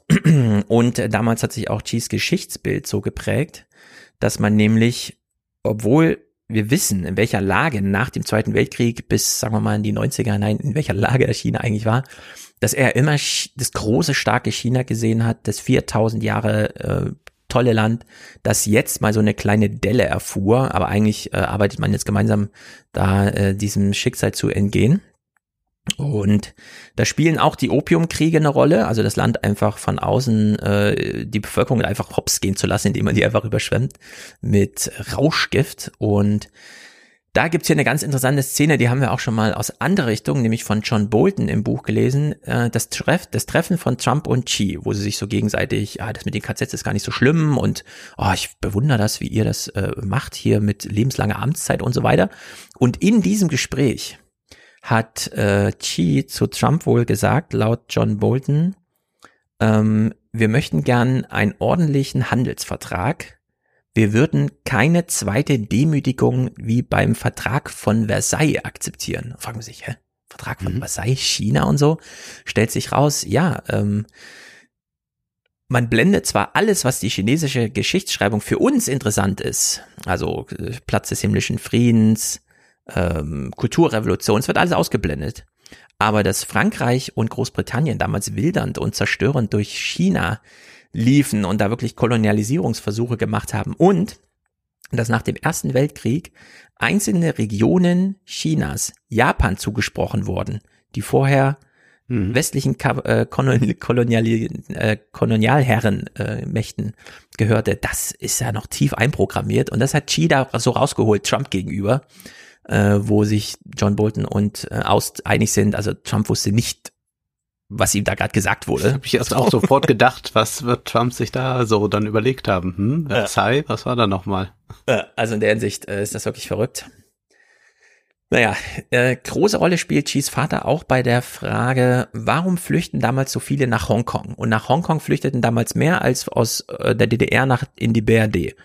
Klar, die Grenze war ein bisschen härter und so weiter, aber da sieht man wieder an Move, ja, wenn man sich die Fluchtbewegung mal anschaut, äh, da sieht man wieder eine, die äh, wirklich maßgebend ist, auch für China, weil die sich nämlich gefragt haben, warum, warum wollen die nicht in China leben? Warum gehen die nach Hongkong? Und dann stellt sich raus, die wollen einfach Geld verdienen. Denen ist die Ideologie so ein bisschen egal, woraus hin Chi und äh, er dann, also Chi Vater und er, äh, die die Lehre draus ziehen, ah, wir müssen hier das Land öffnen, wir müssen Gelegenheiten zum Geldverdienen schaffen. Und dann sind sie recht zügig, also aus und so, nach uns nochmal Shenzhen vorzustellen, Sonderwirtschaftszone eben auch direkt vor Hongkong, um sozusagen so ein Auffangbecken für die, die dann eigentlich nach Hongkong wollen, äh, dort zu geben. Und ähm, sie springen so ein bisschen, aber hier passt es dann auch 2020, dieses Jahr, in dem eben auch dieses neue Gesetz in Hongkong äh, das erste Mal greift, äh, und dann dieses zwei Länder, äh, nee, ein System, zwei Länder, zwei Länder, ein System. Also man wirklich sieht, okay, Hongkong, die warten da nicht die 50 Jahre nach 97 bis das, sondern es wird jetzt schon sozusagen eingemeindet. Äh, dieses Jahr 2020 ist eben die ersten 100 Jahre KP und jetzt kommen halt die zweiten 100 Jahre. Aber das ist jetzt nicht irgendwie, sondern das ist nur so wieder so ein kleiner historischer Abschnitt, an dem Xi mitarbeitet im großen Geschichtsbild Chinas. Die ersten 100 Jahre waren eben Aufbau der Partei und die zweiten 100 Jahre ist jetzt Konsolidierung, also jetzt wirklich wieder die Supermacht zu werden, die damals schon Schießpulver, Papier und das Rad und was auch alles erfunden hat und sich da jetzt wieder voranzustellen. Also in der Hinsicht, ähm, Xi weiß, in welche Richtung das geht. Und wenn die Amerikaner irgendwie denken, sie kriegen das jetzt mit so einem Joe Manchin oder so, der ihnen alles sabotiert, hin, da den großen Systemstreit, den ja äh, Joe Biden schon ausgerufen hat, zu machen, dann wird das alles nichts, denn äh, da ist dann doch mehr Power einfach vorhanden. Das Programm wurde dann auch von Xi mitgestaltet. Ausländisches Know-how und die Motivation ökonomisch freier Chinesen ist gleich Wohlstand für alle. Deswegen diese ganzen großen protektionistischen Maßnahmen. Dann machen sie einen schönen Ausflug zu Chis Frau. Äh, er war ja schon mal verheiratet. Diese Ehe wurde einfach verschwiegen. Und dann hat er ja Peng Liuan kennengelernt, die wie Helene Fischer nur bekannter ist. Ah ja. Also man findet auch bei YouTube diesen ganzen Gesang von ihr auf allen möglichen Veranstaltungen. Ähm, Chi, das war für mich zum Beispiel neu, war an der Vertuschung von äh, den Massaker 1989, Platz des himmlischen Friedens mit mehreren tausend toten Studenten und dann auch wirklich ja. wochenlang dem nachgehen und alle nochmal zur Rechenschaft ziehen. Äh, da war einer mit der, der, großen Organisatoren des Schweigens. Also da hat er richtig Verantwortung übernommen, mhm. um das aus der Partei heraus mitzuorganisieren. Sein zweites großes Ding ist der Kampf gegen die Korruption. Er war dann zwischenzeitlich, nachdem er ein bisschen aufstieg, so Chef von einer Region mit 50 Millionen Einwohnern. Also da wird doch mal gleich verglichen, mehr als Österreich, Schweiz zusammen und so weiter. Aber wir wissen ja, China ist groß, also 50 Millionen sind ja dann schon so ein paar Prozent des Landes. Und nachdem in Shanghai da richtig die Korruption um sich griff und der damalige Parteiabgesandte da in Shanghai also wirklich so ein ganz frivoles Leben auch feierte und äh, quasi sich jede Frau einfach schnappte und ihr dann irgendwie ein Haus schenkte und so, um sie dann nachträglich ruhig zu stellen, hat er Shanghai aufgeräumt. Also er ist der äh, Aufräumer von Shanghai. Das wusste ich auch noch gar nicht, dass es da so einen großen, äh, also das ist so, das war so sein Einschlag nach Peking, dass er in Shanghai mal richtig aufgeräumt hat. 99 Das ist ja sicherlich eine der wichtigsten Aufgaben. Das ist, was Branko Milanovic immer deutlich macht. Die Korruption wird eigentlich noch unterschätzt. Im globalen Sinne in der Bedeutung, ja. aber dann auch für eine Volkswirtschaft, was das eigentlich bedeutet, wenn die im höchsten Maße korrupt ist, wie ineffizient dann ein Staat wird, wie schlecht es dann auch der Privatwirtschaft geht. Und er macht immer wieder diesen Faktor stark, dass wo eine hohe Korruption da ist, da wird es auch auf Dauer äh, nicht zu einer gesund sich entwickelnden ja. Wirtschaft kommen mit einer Angleichung von Wohlstand auf ein hohes Niveau, sondern es wird dann quasi eine Ungleichheit manifestiert, die dann immer schwieriger, äh, schwieriger aufzulösen ist. Und er sagt mhm. also, dieser Kampf gegen Korruption ist jetzt nicht einfach nur, man zieht jetzt mal diese bösen Leute zur Rechenschaft, einfach damit man so ein Gerechtigkeitsempfinden hat, sondern das ist auch wirklich wirtschaftlich von Belang. Mhm. Und das ja. ist in China jetzt in den vergangenen Jahren ziemlich vehement dann durchgeführt werden, aber da ist dann fraglich, wie lange das dann wieder überhaupt so funktionieren kann, weil das Land sehr groß ist und weil es dann diese Möglichkeiten nach wie vor ja gibt. Also auch wenn jetzt Bargeld und sowas äh, nicht mehr so verbreitet sind, ich glaube auch dieser, dieser Kampf gegen das Bargeld ist natürlich auch immer einer gegen die Korruption, aber mhm. es gibt dann natürlich noch andere Mittel und Wege. Genau, also die Korruption ist in China maßgebend für Xi, sie Mittel zum Zweck, denn die große Idee, das chinesische Volk zu einen und alle ziehen jetzt an einem Strang, das geht nur, wenn sich alle auf so einem auf Augenhöhe begegnen. Daher mhm. auch dieses Credit Score System, damit alle sehen, hier ist nicht einfach einer oben und gibt die Regeln vor, die ihm am meisten zugutekommen, sondern hier gelten Regeln für alle.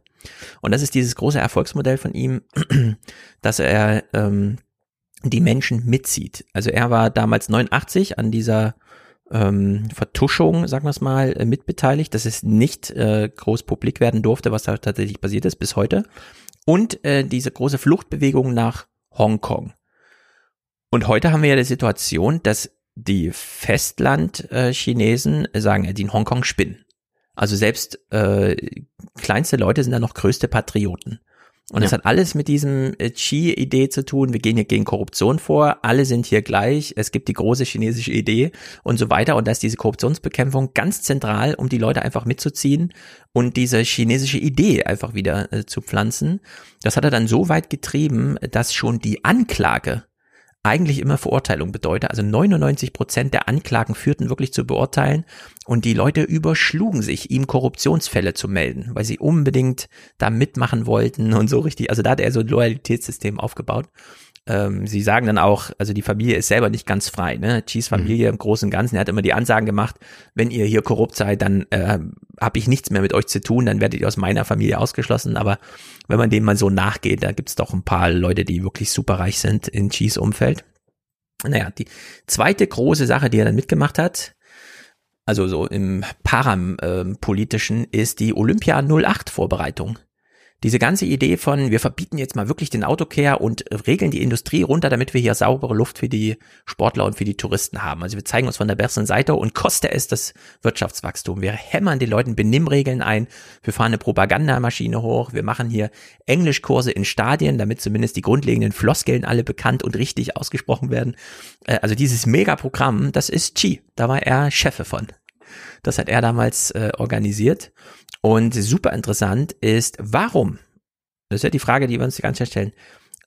wendet sich Qi nicht gegen Mao? Warum begründet Ja. er nicht so, ein so ein neues Ding? Und Das wäre nämlich jetzt meine Frage, die ich schon mir Ja, und Sie haben eine super Antwort hier bei Aust. Äh, also Aust und äh, Dings schreiben, Chis Idee ist, sich nicht von Mao loszusagen, sondern ihn so Schritt für Schritt zu ersetzen. Und es Mhm. beginnt in der Provinz. Da werden die Mao-Bilder abgenommen und die Chi-Bilder aufgehangen.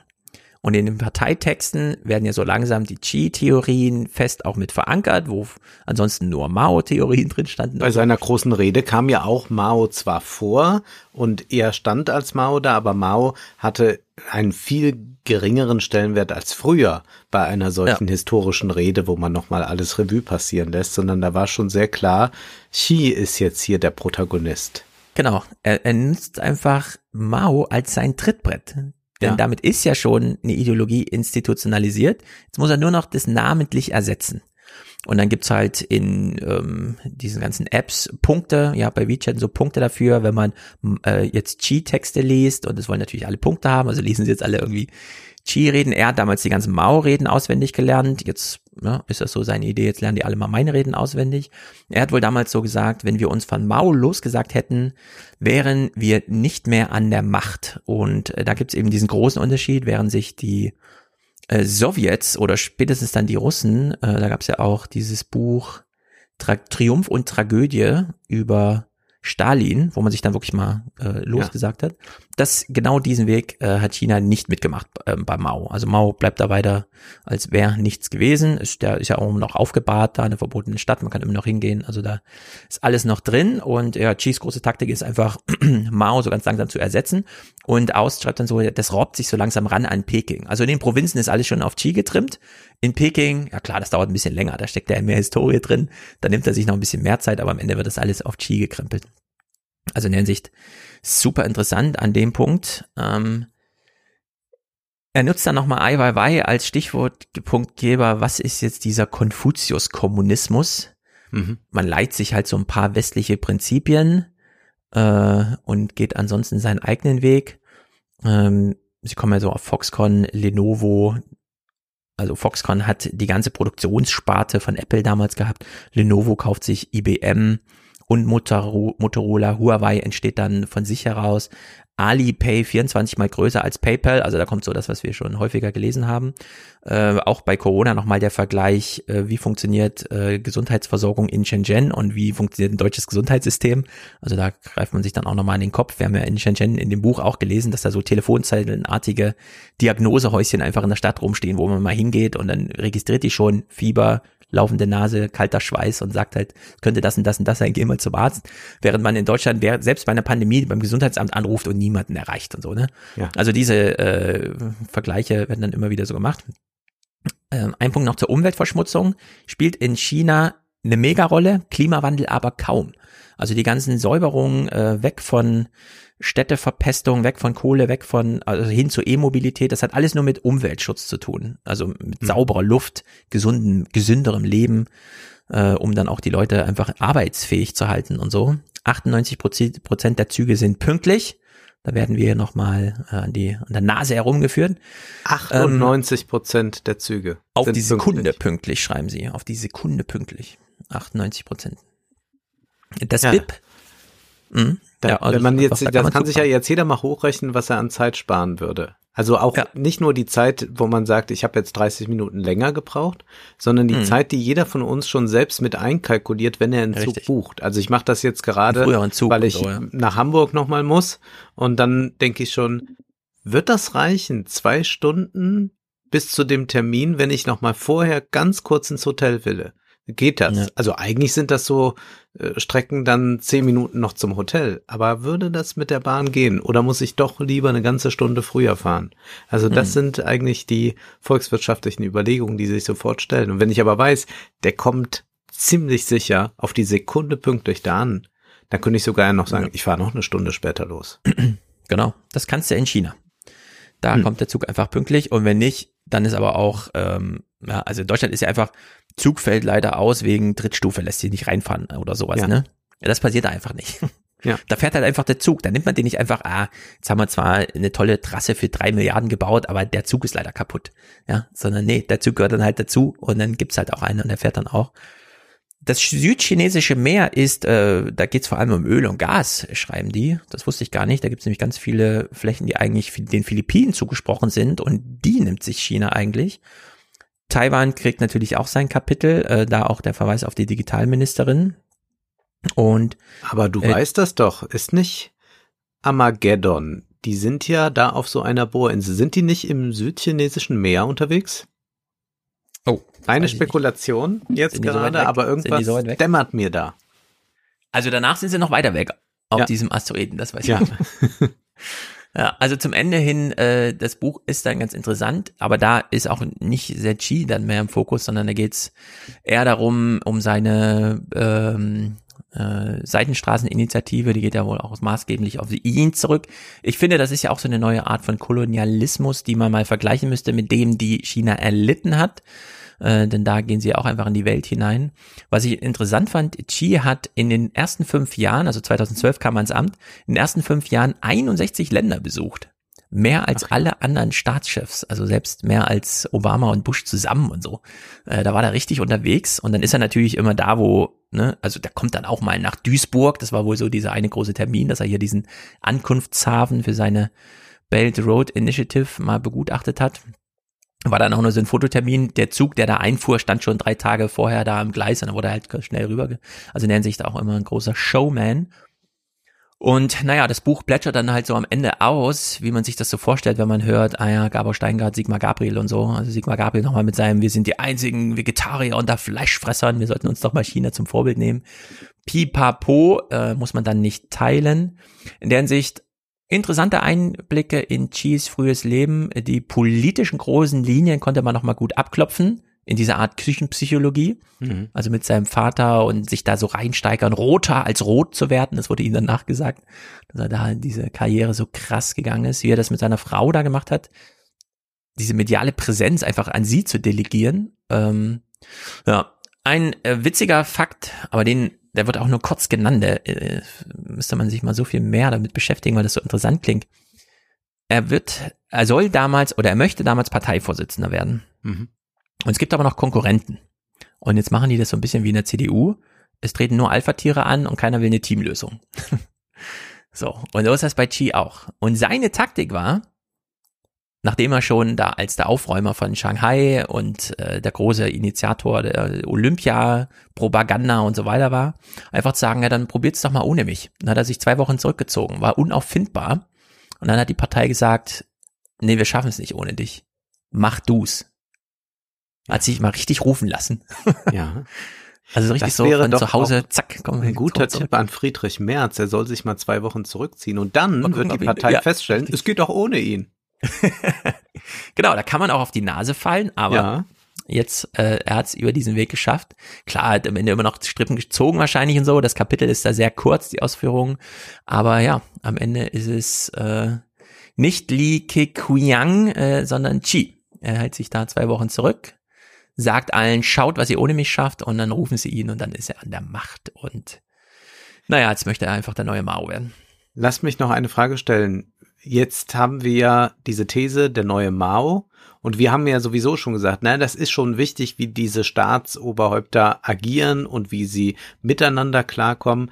Aber erfährt man was darüber, inwieweit so ein Xi dann freie Handhabe hat über seine Partei. Also hier in Deutschland wissen wir auch, eine Merkel prägt das Land 16 Jahre, aber das ist dann auch schon entscheidend, dass dann Peter Altmaier im Wirtschaftsministerium da seine Sache macht und die dann auch nicht gut macht ja. oder so. Kann man da irgendwas zu sagen, wie einflussreich er da in der Partei ist, beziehungsweise wie stark funktioniert die Hierarchie? Denn um alles kann er sich ja gar nicht kümmern. Hat er da so ein Krüppchen um sich herum, mit denen er ohnehin schon immer zusammenarbeitet, also so Seilschaften, wie man das auch aus hier aus Parteien kennt, wo man weiß, gut, wenn der jetzt der Finanzminister wird, dann wird er sich vor allem mhm. mit dem und dem gut stellen, weil er mit dem schon seit zehn Jahren auf Landesebene zusammenarbeitet. Nee, leider nicht. Äh, ich, ich frage mich ja auch immer, auch bei Putin und so, haben die einfach Angst vor ihm?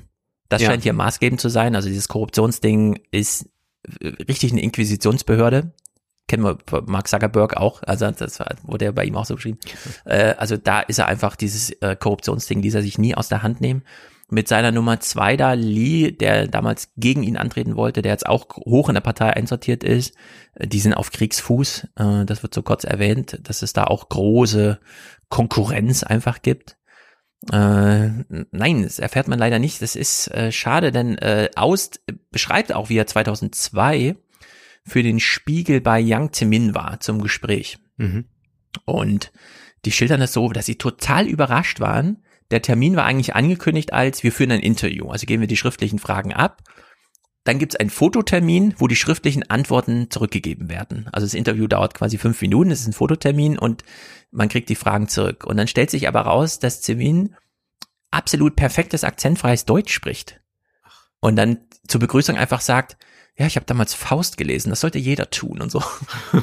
und dann führen die aber ein echtes Gespräch. Also sie sitzen ja. dann in dieser riesigen Fotoop-Halle und führen einfach ein Gespräch.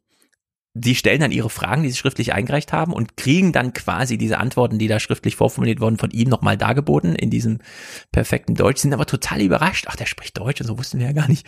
Also äh, einfach, ja, und äh, so ist das hier auch. Äh, wahrscheinlich schlummern ganz viele Überraschungen über Chi, aber sie sind einfach nicht sichtbar. Ja. Es gibt diese Gespräche nicht, es gibt diese Begegnung nicht. Sigmar Gabriel hat damals ein paar Mal Chi getroffen, weil nämlich Chi Parteichef war und die SPD auch ihn als Parteichef hatte. Also haben sie sich als Parteichefs getroffen, weil es irgendwann vor 30, 40 Jahren mal so ein Freundschaftskommuniqué irgendwie gab zwischen diesen beiden Parteien. Und ja, deswegen konnten durch die sich Helmut dann, Schmidt noch initiiert. Ja, genau, Helmut Schmidt, China ja. und so. Und dann konnten die sich äh, mal treffen und formal äh, sozusagen abgedeckt, da beide Parteichefs waren, konnte der eine als Staatschef und der andere so als Außenwirtschaftsminister, wie auch immer. Ähm, aber Sigmar Gabriel, da ist auch nichts zu hören, was da irgendwie besprochen wurde. Wahrscheinlich auch nichts. Das war dann wahrscheinlich auch nur so ein formaler Akt mit schriftlichen ja. Austausch, wie auch immer. Also in der Hinsicht, es bleibt leider die Blackbox. Wir erfahren auch hier nichts Grundsätzliches. Ich wollte eigentlich nochmal nachgucken, inwieweit diese Biografie so auch in der Wikipedia drinsteht, wie sie wir sie jetzt noch mal ein bisschen ausgeschmückter so haben, ne? Ja. Ob das jetzt wirklich so wahnsinnig neues Wissen ist. Es ist, das ist ja aus zuverlässig gut geschrieben, also man kann da einfach mal gut durchlesen. Aber diese Rätsel bleiben leider, wie diese Macht genau funktioniert, welche Strippen er da zieht, ob er da irgendwie Leute begünstigt, sonst irgendwie nichts davon, nichts, man erfährt nichts. Vieles bleibt auch rätselhaft bei Disney. Robert Eager, Bob Eager genannt, hat ein Buch geschrieben, das heißt Das Vermächtnis meines Lebens, meine Erfolgsprinzipien aus 15 Jahren an der Spitze von Walt Disney. Er war bis 2020 der Chef von Disney, der äh, CEO und er ist jemand, der diesen Konzern extrem umgekrempelt hat und vor allem enorm erweitert hat. Also er hat dafür gesorgt, dass Pixar aufgekauft wird, Lucasfilm aufgekauft wird und auch Marvel aufgekauft wird. Und das hat Disney dann diese Größe gebracht, die wir heute dann bewundern oder die wir eigentlich jetzt als äh, Drohung immer wieder erleben müssen, denn das Kino ist nicht unbedingt besser dadurch geworden, um es mal so zu sagen. Ich will jetzt gar nicht auf diese Biografie von Iga eingehen, eher erzählt dir ein bisschen nach. Es ist auch nicht besonders aufregend. Er hat schon früh angefangen zu lesen, weil sein Vater das immer von ihm einforderte. Er ist dann bei ABC gewesen, hat dort sich so in der Hierarchie hochgedient. ABC wurde dann gekauft von Disney und dann ging das immer weiter und weiter nach oben. Also es ist ganz interessant. Es ist fast so ein Beamten äh, Lebenslauf auf den ersten Blick. Also man sagt, ja, es ist dann ja. immer so eine Beförderungsstufe höher und höher und höher, hat sich wieder angestrengt, wurde wieder befördert, aber dann der große äh, Punkt war selbstverständlich, als er CEO von Disney wurde, das war 2005 und da beschreibt er dann auch, wie er da äh, Wochen, Monate lang unter Beobachtung und unter Druck stand, ob er das überhaupt machen kann, ist er da tauglich dafür. Also dann wird man auch nochmal auf Herz und Nieren getestet. Das ist äh, ganz amüsant zu lesen. Das Buch beginnt mit China es beginnt nämlich damit, dass er äh, wieder mal ein Disneyland eröffnen muss. Und zwar sagte er, im Juni 2016 unternahm ich meine 40. Reise nach China in 18 Jahren und meine 11. in den vergangenen sechs Monaten. Ich wollte die abschließenden Vorbereitungen vor der Eröffnung des Themenparks Shanghai Disneyland überwachen. Und Shanghai Elfmal in sechs Monaten. Das sind ja nur ja. 25 Wochen. Krass. Ja, diese Alle zwei Wochen nach China geflogen. diese, diese Disneylands sind extrem wichtig für Disneyland. Also das ist jetzt nicht nur so ein Nebenspielort, sondern da wird Mhm. richtig Geld verdient. Er bringt dann mal so eine Zahl aus den 80er Jahren, als es Disney sehr schlecht ging. 84 war das. Da war es so, dass zwei Drittel der Einnahmen von Disneyland und Disney World kamen die der ganze Konzern hatte. Also es waren gar nicht die Filme. Und Ja. man hatte dann auch gesehen, okay, man kann da auch ruhig nochmal mit dem Eintrittspreis bisschen hochgehen und kann immer richtig Profit äh, machen. Und bei den anderen Sachen ist es extrem riskant. Diese Disneylands funktionieren halt und deswegen ist man erstrebt, überall neu zu öffnen. Ein unglaublich langes Projekt. Also Shanghai hat er von Anfang an begleitet. Das hat dann äh, Ende der 90er Jahre begonnen mit der Planung und hat dann ja fast 20 Jahre gedauert, bis man das dann so errichtet hat, äh, extrem groß. Aber dann beschreibt er, wie dann äh, etwas dazwischen kommt, also wie man damit immer umgehen muss. Es geht einmal darum, dass es diesen Anschlag da gab äh, in Amerika, beziehungsweise dieses Attentat auf den äh, schwulen Club. Äh, Da gab es auch so, ein, so, ein, so eine Schießerei, also von, von irgendeinem äh, Terroristen und äh, dass da Mitarbeiter äh, ums Leben gekommen sind und dass das auch gleichzeitig dann mit der äh, mit der Öffnung war und wie geht man dann damit um Mhm. muss man weil man als Disney-Chef sich dann auch dazu irgendwie verhalten muss weil dieser Mensch das stellte sich dann aber erst später heraus äh, dieser Attentäter zuvor in Disneyland war und äh, man offenbar glaubte es äh, war eigentlich geplant, dass er diesen Anschlag in Disneyland äh, vornimmt und solche Dinge beschreibt er. Also sagt er ein bisschen, er fängt sehr dramatisch an. Auch geht es einmal darum, dass äh, von so einem Alligator in so einem Park ein Kind gefressen wird. Und ähm, das ist also nur ein einziges Mal vorgekommen, aber in seiner Zeit und wie er sich dann entschließt, äh, selbst an dem Tag dann auch die Eltern anzurufen. Er ist dann am anderen Ende der Welt und wie er also dann mit solchen äh, Krisensituationen umgeht, darum geht es. Aber eigentlich äh, ist es eine Geschichte, die erzählt, was so in den Vorstandsetagen vorkommt, beziehungsweise es wird ein bisschen mal das Schlüsselloch geöffnet, aber viel kann man natürlich dann auch nicht erfahren. Also die Interna bekommt man nicht raus. Ja. Ganz interessant ist einfach so, wie er äh, dann dort eingestiegen ist, wie er auch äh, gesehen hat äh, bei ABC, wie schwierig das irgendwann ist, Fernsehen zu machen. Und 1999 haben sie dann eine Cash Cow und die wird dann auch gemolken ohne Ende fünfmal die Woche. Wer wird Millionär? Das glaube ich, kann man für RTL hier auch sagen. Also, dass das eine derartige Erfolgsshow war, die dann auch dieses Unternehmen saniert hat. Aber äh, springen wir mal äh, über das Ganze hinweg. 83, 84 war äh, Disney in der Krise. Michael Eisner war ja dann äh, lange Zeit Disney-Chef und hat das äh, Unternehmen auf Vordermann gebracht. Äh, er hat gesagt, äh, Eisner, wir müssen die Schatztruhe des geistigen Eigentums öffnen und hat dann geschaut, was kann man dann eigentlich noch für Vermarktung machen. Dann kam dieses ganze Home-Video-Ding. Damit hat man Milliarden scheffeln können, hat alte Filme wieder aufgelegt und hat auch dann richtig große Hits gehabt äh, mit äh, bis hin zu der König der Löwen dann 1994, aber auch davor in den 80er Jahren extrem viele erfolgreiche Disney-Filme, aber Disney Animation kommt dann irgendwann in die Krise. Also nach der König der Löwen wird das dann immer schwächer und wenn man mal so überlegt, ja, was waren da eigentlich so Lilo und Stitch und so paar Dinge, das waren nicht diese großen Hypes. Äh, Das war dann auch nichts, was so ein äh, Franchise-Markt interessant gemacht hat.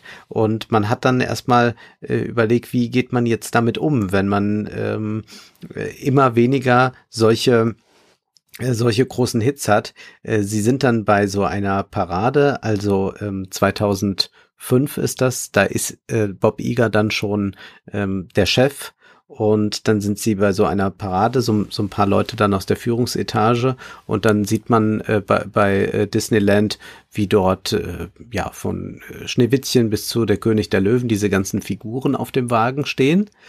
Und dann kommen Pixar-Figuren, also Toy Story und sowas.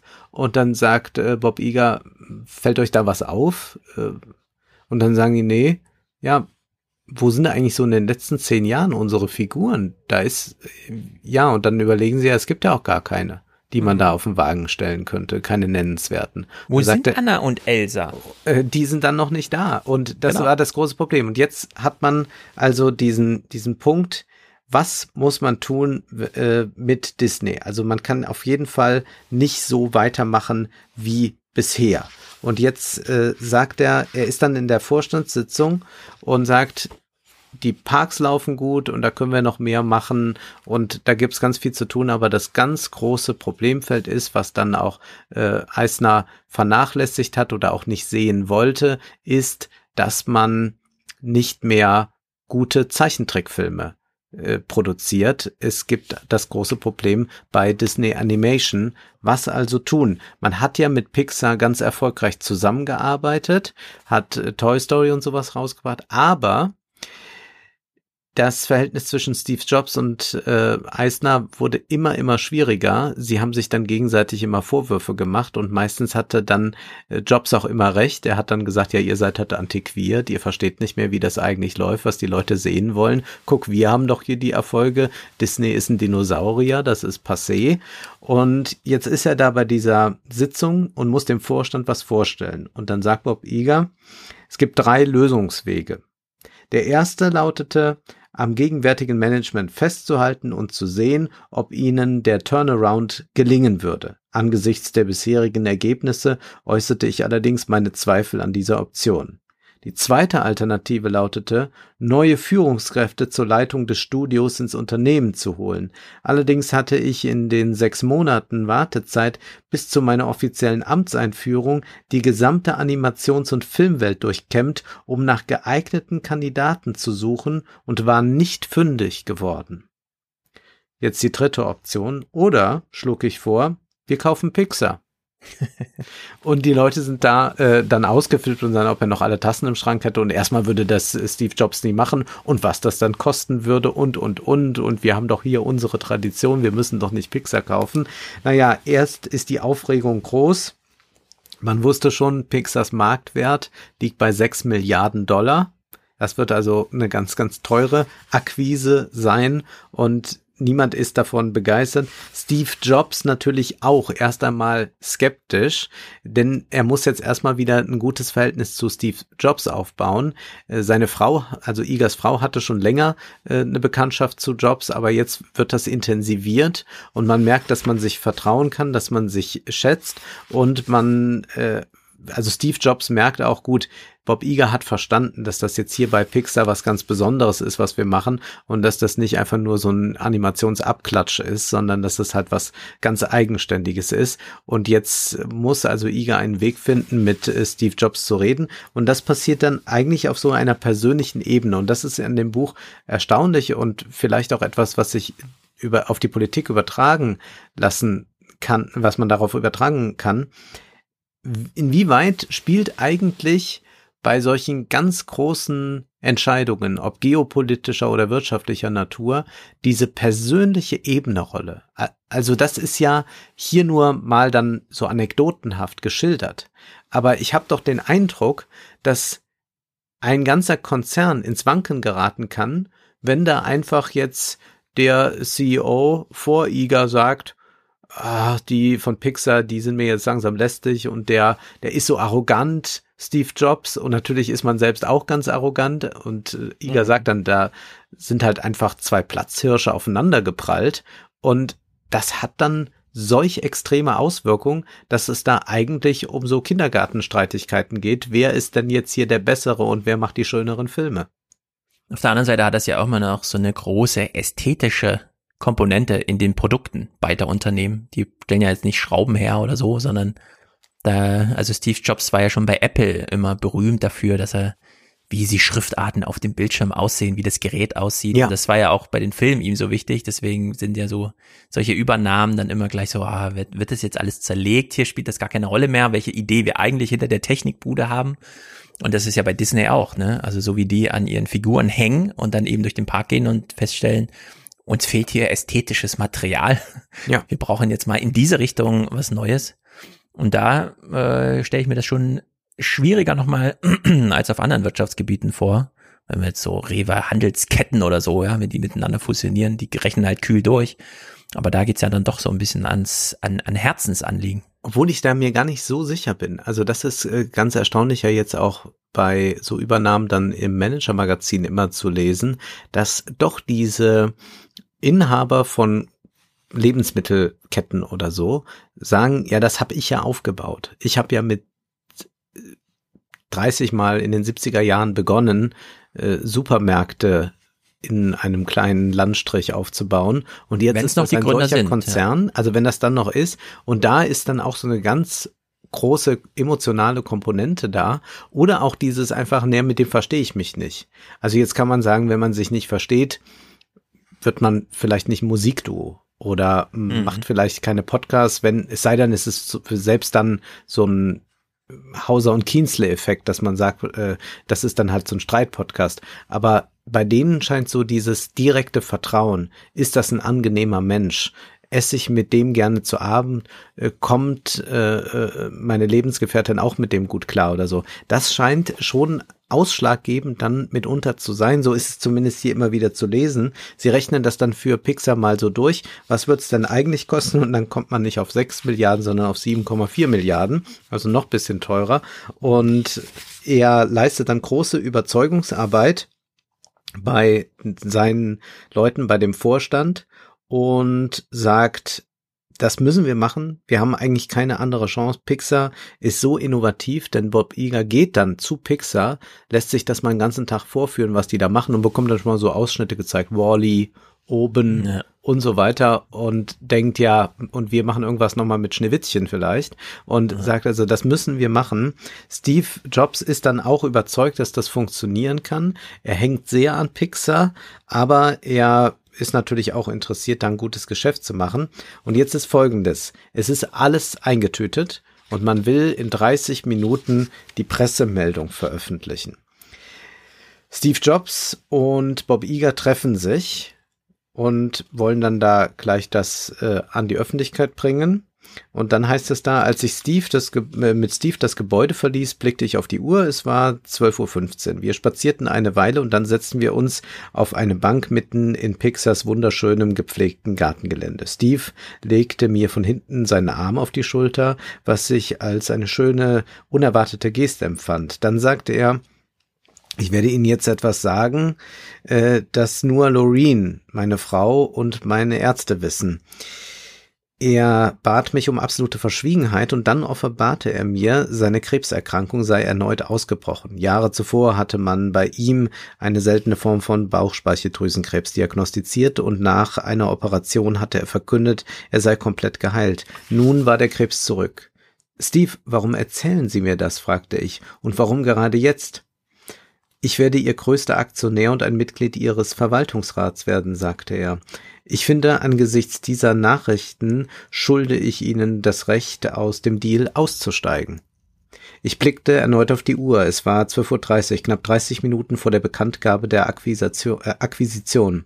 Ich war mir nicht sicher, wie ich reagieren sollte und hatte Mühe, diese überraschenden Nachrichten zu verarbeiten. Dabei fragte ich mich auch, ob damit irgendwelche Offenlegungspflichten verbunden waren. Musste ich unseren Verwaltungsrat einweihen? Konnte ich unseren Chefjustiziar befragen? Und so weiter und so fort. Und dann schließlich, nachdem er das mal alles so innerlich in wenigen Minuten durchgeht, ich beschloss, das Angebot, aus dem Deal auszusteigen, abzulehnen. Selbst wenn ich es angenommen hätte, hätte ich es unserem Verwaltungsrat nicht erklären können, der der Transaktion nicht nur zugestimmt, sondern auch meine monatelang eindringlichen Plädoyers erduldet hatte. In zehn Minuten würden die Pressemitteilungen verschickt werden. Ich hatte keine Ahnung, ob ich das Richtige tat, aber ich kalkulierte in Windeseile, dass die für die Transaktion an sich nicht von ausschlaggebender Bedeutung war, auch wenn er für mich überaus wichtig war. Schweigend kehrten wir zum Atrium zurück.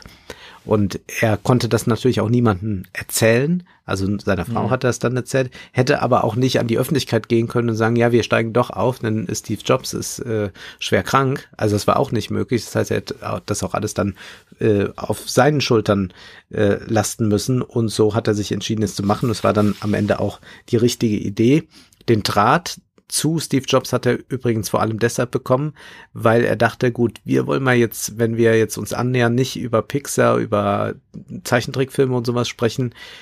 Ich habe da mal so eine Idee, er hat dann überlegt, wenn doch jetzt iTunes schon so gut funktioniert mit Musik, das müsste doch auch mit Filmen irgendwann denkbar sein. Und darüber wollte er sich mal mit Steve Jobs unterhalten. Äh, Jobs hat sich das angehört und sagte, ja, ich komme noch mal wieder, ich zeige Ihnen was. Und dann zeigt er Ihnen den iPod, wo man auch schon Filme drauf abspielen konnte und sagte, das entwickeln wir jetzt gerade. Und dann haben sie schon gleich geplant, da muss man kooperieren, dass man da bei dieser neuen Form des Fernsehens dabei ist. Ja, das war Pixar. Dann Marvel war sehr wichtig, auch aufzukaufen. Da kam er auch auf die Idee. Äh, Bob Iger. Aber sag uns noch mal, ja. äh, weil das weiß ich auch nicht. Marvel, was ist das genau? Ja, das ist äh, die genau richtige Frage. Was ist eigentlich Marvel? Marvel ist ja ein äh, Konglomerat aus Comicfiguren. Und dieses Marvel-Universum, also die Rechte an diesem Marvel-Universum haben dann ein paar Mal gewechselt und die gehörten zu der damaligen Zeit, also in den Nullerjahren, Ike Perlmutter. Das ist ein Israeli, der in die USA kam, ähm, da irgendwann mal, als die Marvel Comics äh, so ziemlich ähm, ins Wanken geraten, äh, konnte er da zuschlagen, ähm, hat die relativ günstig bekommen und hat äh, dann äh, diese Rechte immer wieder vertrieben, auch an andere äh, Studios, dass dann Sony mhm. oder so auch mit Marvel-Figuren Aber im Grunde nur dieser Rechte-Katalog. Ein Rechte-Katalog mit äh, den äh, Figuren und man hat dann äh, selbstverständlich noch so Stories und all das, aber es gibt jetzt äh, nicht also es ist nicht wie Pixar, dass man jetzt einfach so sagt, ja. so das ist das große Pixar-Studio hier. Und erstmal war die Sache, ja, man müsste diesen Ike Perlmutter mal ausfindig machen, denn der tritt nirgends in Erscheinung. Es gibt fast keine Fotos ja. von ihm. Äh, ihn anrufen kann man nicht, ihn treffen kann man auch nicht. Und man glaubt auch, dass er überhaupt gar kein Interesse hat, mit jemandem zu reden, auch nicht mit dem Disney-Chef. Und Bob hm. Iger sagt, ja, aber das kann nicht sein. Und die bohren dann wirklich ein ganzes Jahr, bis sie überhaupt mal mit dem sich treffen können.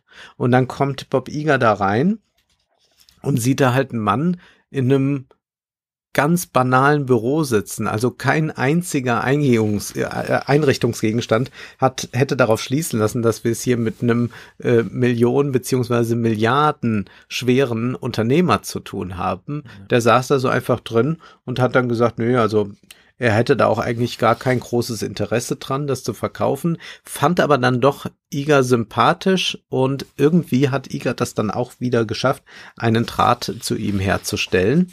Nur war das jetzt nicht das einzige Problem. Wir ahnen es schon, auch der Vorstand war jetzt sich erstmal nicht so darüber im Klaren, warum Marvel überhaupt zu Disney passt. Zudem kam natürlich, als dann Gerüchte durchsickerten, äh, sofort diese äh, Sachen wie, ja, Disney wird Marvel zerstören. Also das hat ja nichts mit dieser mhm. alten Subkultur, Comic-Kultur zu tun und so weiter und so fort.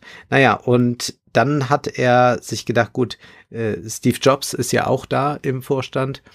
Man muss mal mit dem reden, dass der da vielleicht was bewirken kann, denn viele hören ja auf den.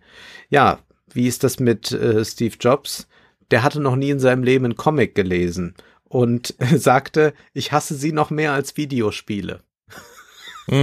Ja, äh, also war auch kein Fan von Marvel und fragte dann, ist dir diese Akquisition wichtig? Willst du sie wirklich? Ist das ein weiteres Pixar? Und Iger erkannte das und hoffte dann auch, dass äh, Steve Jobs das schnell erkennen wird. Steve Jobs ging dann mal ins Kino, hat sich gedacht, ich gucke mir mal so einen Marvel-Film an. Als Iron Man 2 herauskam, ging Steve mit seinem Sohn ins Kino, um sich den Film anzusehen. Am nächsten Tag rief er mich an. Ich habe mir gestern Abend mit Reed Iron Man 2 angesehen, sagte er. Ätzend. Nun, vielen Dank. Der Film hat bisher 75 Millionen Dollar eingespielt. Und dieses Wochenende wird er eine gewaltige Summe einbringen. Ich nehme deine Kritik nicht auf die leichte Schulter, Steve. Aber der Film ist ein Erfolg und du bist nicht die Zielgruppe. Und naja, er hat es dann irgendwann akzeptiert, dass er nicht mehr dagegen ja. schießen kann. Und was Iga sehr schnell verstanden hat, ist, wie groß dieses Marvel-Universum ist. Er hat dann einfach mal Recherchen angestrebt. Wie viele Marvel-Figuren gibt es? Schätz mal. Na, wenn du so fragst, mehr als 55? 7000. Ach, 7000. Also das lässt noch auf einige Filme hoffen, ne? Ja. Ja, Also ich, 7000 ich, ich sehe die ja wie so viele, wie auch Steve Jobs das damals schon. Wobei Iron Man fand ich damals noch ganz gut. Also sieben- 7000 Marvel-Figuren. Und zwar war das Problem, dass ja noch vieles vergeben ist. Also es ist ja auch jetzt so, dass es noch von Sony Marvel-Filme oder so Ja. gibt. Aber dennoch hat man gesagt, gut, das ist so ein großer Schatz, den kann man heben und dann kann man das sich auch äh, langfristig überlegen, welche Figuren man da aktivieren will. Und er sagt dann auch, oft stöbere ich vor Meetings in meiner praktischen Marvel-Enzyklopädie, um mich in die Figuren zu vertiefen und zu sehen, ob irgendeine meine Neugier so entfacht, dass ich daraus einen Film machen möchte. Ja, das Kapitel schließt dann mit Black Panther. Das ist für ihn das Unglaubliche, was gelungen ist, dass sie, sie jetzt auch Diversity machen. Und ich frage mich dann wirklich, also wie rückständig so ein Konzern ist, wenn sie sich jetzt dafür feiern, dass sie einen Film haben mit fast ausschließlich nicht weißem Cast, wo ich sagen müsste, ja, das müsste im 21. Jahrhundert ja eine Selbstverständlichkeit sein und ist es ja auch äh, in ganz vielen Produktionen. Und der Erfolg von Squid Game äh, mit einem Cast, den wir nicht kennen, mit einem äh, hauptsächlich koreanischen Cast und, ein bisschen pakistanischen Cast, äh, ist weltweit erfolgreich, zeigt ja, dass diese ganze Frage, oh, wie können wir das mit Quoten und so weiter machen, vollkommener Humbug ist, weil man einfach sagen muss, nee, das sind dann so Leute da im Vorstand, die einfach so verbohrt sind oder ein Bob Iger, der dann erst äh, vor drei Jahren mal auf die Idee kommt und denkt, ach ja, vielleicht kann ja auch mal ein Superheld nicht weiß sein. Also es ist verrückt, wie er dann auch Ja. sich feiert und dann auch erzählt, wie die äh, Branche reagiert. Also hier anschließend erhielt ich also nach der Premiere mehrere Anrufe und Zuschriften, mehr als je zuvor. Spike Lee, Denzel Washington, Gail King meldeten sich, Präsident Obama meldet sich, Oprah Winfrey schrieb, äh, schrieb ich komme, bekomme feuchte Augen, wenn ich daran denke, dass kleine schwarze Kinder von nun an damit aufwachsen werden. Und dann beschreibt äh, ähm, Iga nochmal in einem langen Brief an alle Mitarbeiter, was sie da Großartiges geleistet haben. Marvels Black Panther ist ein Meisterwerk der Filmproduktion, ein Film, der auf vielfältigen Ebenen erfolgreich ist, die Herzen der Menschen berührt und den geistigen Horizont öffnet. Nein, ausschlaggebend war natürlich, dass der extremst erfolgreich war und dass man deswegen die Unternehmensstrategie noch mal ein bisschen geändert hat. Also es ist äh, toll, dass man eigentlich immer wieder diese nackten Zahlen hat und auch die nackten Überlegungen und dann gibt's aber immer wieder diesen Kitsch. Also das ist eigentlich funktioniert diese Denkweise ganz ähnlich wie so ein Disney-Film, wo man auch denkt, ja, das sind ja jetzt die ganze Zeit ökonomische Interessen, warum das Mädchen den Prinz heiraten soll. Und dann kommt aber am Ende so nochmal der Kitsch drauf und eigentlich wollten wir nur die Herzen glücklich machen. Und um das jetzt ganz kurz äh, zu machen mit Star Wars, ist es ganz ähnlich. Man hat die Idee Lucasfilm, das müsste man noch haben. George Lucas ist natürlich sehr eigen. Das ist sein Baby, das er nicht so abgeben will. Lucas sieht aber schon, er hat keinen Erben. Er hat da niemanden, der seine Tradition, sein Erzählen fortsetzen wird. Und dann überlegt er, meldet sich dann bei Iga und sagt, ja, ich hätte gern so einen Pixar-Deal. Und dann muss Bob Iger ihm halt klar machen, Star Wars ist ganz, ganz großartig, aber 7,4 Milliarden ist Ja. es nicht wert. Wobei Und- ja bei Lucasfilm auch Unternehmen äh, dranhängt, oder? Ja, aber Dieses- viel, viel geringer. Also er sagt dann, also er beschreibt das auch so ziemlich despektierlich. Ja, da sind Leute, die da auch was können und so, aber das ist kein Vergleich zu dem, was Pixar da an Know-how einfach zur Verfügung hat, auf das man sonst nicht zugreifen kann. Also die haben natürlich Filmproduktionen, aber nicht so gut ausgebildete Leute, Mhm. die so Einmaliges schaffen können. Aber äh, George Lucas bekommt dann 4,05 Milliarden äh, Dollar dafür, denn was Mhm. für ihn wichtig war dann für Lucas, er will ein klein bisschen mehr bekommen als Marvel. Marvel hat glatte 4 Milliarden etwa bekommen und er wollte ein klein bisschen mehr, bekommt die dann auch, legt ihnen dann auch so ein Skript vor, wie er sich die Star Wars Saga so weitergedacht hat. Und Mhm. Iga und J.J. Abrams und Casey, das ist noch eine Leiterin dann, die sind sich aber dann sehr schnell einig, ist eine schöne Idee, wir machen es aber anders, weshalb dann George ja. Lucas natürlich dann nicht mehr äh, gut darauf zu sprechen war. Aber weil wir hier über Kitsch schon gesprochen haben, hier wird natürlich dann auch von George Lucas immer so imaginiert, ich gebe jetzt mein Kind weg und, und, und. Ja. Was hat am Ende zu dem schnellen Entschluss geführt? Nun, es gab eine Reform der Kapitalertragsgesetze. Und das hätte dazu geführt, wenn er sich bis Ende 2012 nicht entschieden hätte, das zu verkaufen, dann hätte er halt 500 Millionen Dollar verloren, wenn er dann die 4 Milliarden bekommen hätte. Dann hätte er nämlich hm. wohl ordentlich Steuern zahlen müssen. Oh nein. Tja. Nur noch dreieinhalb Milliarden für ihn. Naja. Sehr gut. Ja, Disney ist jetzt gut aufgestellt, das kann man schon sagen, oder? Ja. Das, also, da wird jetzt erstmal nicht so viel passieren. Ich weiß nicht, was die jetzt als nächstes kaufen könnten. Hm. Ich schwenk mal um zu Apple mit noch einem Fun Fact zu Disney. Disney ist gerade knapp über 300 Milliarden Dollar wert, so Marktkapitalisierung. Von Apple ist alleine die kleine Kopfhörersparte, die nur AirPods, AirPods 2 und AirPods Pro macht 175 Milliarden wert. Wurde jetzt kürzlich ermittelt. Also mehr als die Hälfte von ganz Disney. Es ist unglaublich. So ein kleines Konsumding, das äh, eigentlich keine raffinierte Technik, sondern das machen relativ viele jetzt auf dem Markt. Naja, bleiben wir mal im äh, Unternehmertum. Machen wir mal ein kurzes Gespräch über Apple und Amazon. Verkoppeln also hier zwei Texte, einer Financial Times, einer Reuters. Wir haben ja auch darüber gesprochen, dass Apple mit dem Update auf iOS 14.5 damals Facebook geärgert hat. Denn da hat man ja so globales Tracking konnte man plötzlich ausschalten als Nutzer. Das war natürlich alles sehr willkommen. Und das fand am 26. April statt. Und jetzt geht äh, Patrick McGee der Frage nach, was ist denn eigentlich seitdem passiert? Man hört ja gar nichts. Und mhm. so wie ich eben schon sagte, naja, Kopfhörer können halt plötzlich mal als Unternehmenssparte 175 Milliarden Marktkapitalisierung mit sich bringen. Was ist denn da eigentlich äh, so passiert? Und stellt sich raus, viel.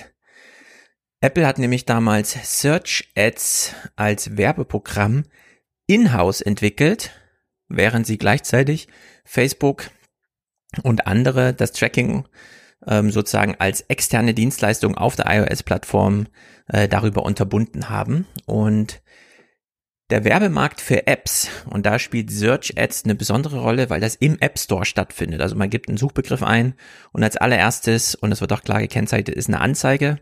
Dieser Werbeplatz wird vermarktet und versteigert. Da war vorher äh, Facebook eine große Rolle, jetzt macht das Apple einfach selbst. Also sie stellen sozusagen das äh, Werbebanner selbst auch und machen auch die Publikumsfindung selber, also die, das Matching aus Werbepartner und dann Publikumskohorte. Und dieser Werbemarkt für Apps ist 2019 58 Milliarden Dollar groß gewesen und soll nächstes Jahr 2022 118 Milliarden Dollar groß sein. Kann man sich also vorstellen, Oha, ja. wenn Apple hier ein iOS einfach mal die Zügel anzieht, selber aber großer Werbestratege wird, äh, dann haben die diese Zahlen im Blick und wollen dann großen äh, Markt von abhaben. Apple wird dieses Jahr 5 Milliarden verdienen und perspektivisch in drei Jahren die 20 Milliarden Dollar Grenze überschreiten. So. Und ähm, interessant ist dann, wie Apple mit sich selber als Eigner und Hoher, äh, äh, ho, äh wie heißt Hoher? Ja, doch Hoher, äh, über den äh, über die eigene Plattform und dann die Konkurrenten, die sozusagen zu Gast sind auf der eigenen Plattform, wie man mit denen umgeht. Denn dieses ganze Traffic-Analyse-Zeug und so wurde natürlich nur für die anderen unterbunden. Also während jetzt äh, Facebook und so weiter nur noch mit 72 Stunden Zeitverzug aggregierte Daten zur Verfügung bekommt über das Publikum, das man dort bespielen kann, ähm, bietet Apple den eigenen Werbekunden, die die Plattform von Apple nutzen, natürlich äh, Totalzugriff. Also der Apple wartet nicht 72 Stunden, um Publikumsauswertung zu machen und dann zu sagen, also hier werbe doch mal hier, wir versteigern dir diesen Platz für so und so. Also da gelten einfach mal ganz grundsätzlich unterschiedliche Regeln. Das hat ja äh, Klobuchar auch in ihrem Buch geschrieben. Ja, die Eigner von den Plattformen, wir kommen auch gleich zu Amazon, da spielt jetzt auch eine große Rolle, die machen einfach ihre eigenen Regeln und äh, drücken damit die anderen aus dem Markt oder quetschen sie aus, indem sie sie nach eigenen Bedingungen auf der Plattform halten. Und einer der Anzeigenkunde äh, laut Text sagt dann, also mit Apple machen wir gute Umsätze, während wir bei Google Werbung buchen, ist eigentlich kaum messbar, wie unser Return on Investment ist. Wenn wir auf der sehr lukrativen iOS-Plattform, also die Hälfte aller Amerikaner hat ein iPhone und so weiter, wenn wir da werben wollen. Und Facebook, Zitat, es wird immer schwerer, die Effektivität von Werbekampagnen nachzuvollziehen. Mhm. Während Apples Änderungen also Apples Änderungen wirken sich stärker als erwartet laut, laut äh, Facebook aus, während Apple eben selbst diesen Nachteil der anderen jetzt für sich da ausbeutet. Und kann es offenbar Und, dann auch belegen, dass es einen Vorteil hat. Ja, du kannst an den Umsätzen belegen. Ja. Ich weiß nicht genau, wie weit die aufgeführt werden, aber er schreibt ja hier 5 Milliarden jetzt und in drei Jahren dann 20 Milliarden. Also da ist schon äh, ein 100% Wachstum sozusagen ja. äh, drin in diesen Zahlen. Ja, auch ja, für also die Unternehmen kann belegt werden, dass das für sie so, erfolgreich ja, genau. ist, über Apple zu gehen. Das ist natürlich ja. auch nochmal so ein Ass im Ärmel, das man dann haben kann, denn das ist ja immer das, was äh, ein jeder Werbekunde wissen will. Ja, lohnt sich das für mich überhaupt? Genau, das ist hier bei äh, App-Werbung äh, super einfach, denn man zählt einfach die Downloads je nach Werbefläche, auf der ge äh, geklickt wurde. Also in der Hinsicht hat sich der Apple ganz äh, gut positioniert. Mm. Allerdings, da das Werbegeld bei Apple so gut angelegt ist, fließt jetzt verhältnismäßig im Vergleich zu Google weniger zu Apple, weil bei Android viel breiter geworben werden muss und so. Also wenn man äh, jetzt dann doch Google nutzt und so weiter, äh, hat man da andere Hürden. Also in der Hinsicht hat sich der Apple ganz gut platziert und kommt äh, den Werbestrategen da wirklich entgegen mit einer sehr detaillierten Auswertung, wie man mit den sehr hochpreisigen Apple-Kunden äh, vermarktungsmäßig umgehen kann. Naja, herzlichen Glückwunsch Apple. Amazon, zweiter Text. Äh, Editya Kalra aus Indien und Steve Stocklow in London schreiben also für Reuters einen Text und der hat es wirklich in sich. Denn eine der Auffälligkeiten ist ja immer wieder, dass man amerikanischen Diensten, Geheimdiensten oder Unternehmen alles durchgehen lässt, solange nicht Amerikaner davon benachteiligt werden. Mhm. Also, ne, es waren ja auch schon CIA und NSA-Agenten hier in Deutschland und haben Vorträge darüber gehalten. Also das war verrückt. Plötzlich haben die uns selbst überwacht und so. Ja, erzählt man dann so im ausländischen Publikum. Naja, ähm, hier auf Unternehmensseite ist ganz interessant, denn das, was Facebook derzeit zu Hause veranstaltet, kennen wir ja schon aus anderen Regionen. Also Myanmar und so weiter, das Aufstacheln von Hauptsache Engagement und so weiter findet jetzt auch zwischen Demokraten und Republikanern statt, ist ja nicht so cool. Und so hat auch Amazon im Ausland gelehrt, nämlich in Indien, Händler, die die eigene Plattform als Marketplace nutzen, ausspionieren, das Produkt kopieren und die mhm. Suchmasch Suchergebnisse manipulieren. Also die drei Schritte. Und das Opfer, um das es hier geht, ist John Miller. Das ist eine T-Shirt-Marke. Da hat sich Amazon auf der eigenen Plattform genau angeschaut, wie wird mit diesen T-Shirts umgegangen und die, die am seltensten zurückgeschickt wurden, die hat man dann kopiert. Man hat sie also Benchmark-Produkte rausgesucht und die dann replicated. So steht's im Text. Und als Marke hat man Solimo gegründet. Also John Miller Original und Solimo ist dann die Fälschung von Amazon. Und man ist dem so nachgestiegen, dass man am Ende nicht nur das Produkt und die Produktionsweise, sondern auch den Produzenten mit übernommen hat. Also die haben sich die komplette Lieferkette dieser Produkte geschnappt und haben gesagt, unsere Qualitätsstandards erfordern, dass wir John Miller ausstechen bei seinen Produzenten. Also wirklich vom Markt verdrängen. Ja. um dann deren Produktionskette mit unserem Logo und unseren äh, Vermarktungen äh, übernehmen. Und das war so erfolgreich mit Solimo, dass Solimo inzwischen auch Health and Household Produkte bei Amazon.com in Amerika verkauft. Also die haben die Marke dann einfach so genutzt als, ah, funktioniert gut bei den T-Shirts, äh, dann bauen wir mal das äh, das Vertrauen aus, ist da, jetzt können genau, wir einfach uns expandieren. Ja, also es ist wirklich unglaublich. Ähm, 2016 hat man damit begonnen, äh, statt nur zu kopieren, eben äh, quasi das ganze Produkt zu übernehmen. Und Amazon selbst, und da sind ähm, Unterlagen veröffentlicht, also geleakt, ob sie jetzt mhm. direkt veröffentlicht, weiß ich nicht, aber sie liegen den ähm, Redakteur davor, den Redakteuren davor bei Reuters. Da steht dann drin, ähm, die Anweisung an die Mitarbeiter ist, das Tribal Knowledge zu übernehmen. Also richtig so, richtig ja. rein ins, ins Milieu, ins Metier und das halt wirklich zu übernehmen. Und sie da, 2018 bejubelt Amazon ein elffaches Wachstum im Umsatz mit eigenen Produkten in Indien. Wahnsinn. Also einfach komplett die Plattform genutzt und ja, das, das ist äh, quasi der ähm, glasklare Antitrust-Fall, ja. den Globochar da vor Augen stellte. Wir wissen ja, dass sie es in Amerika mit Windeln und so weiter da auch gemacht haben, wo sie mhm. noch zusätzlich krass ins Defizit ging. Hauptsache, äh, sie haben den Marktanteil von Windel.com und so abgespenstig gemacht. Also in der Hinsicht äh, unglaublich brutale Vorgehensweise hier von diesem BWL-Strategen bei Amazon. Das ist wirklich an Kaltschnäuzigkeit nicht zu überbieten.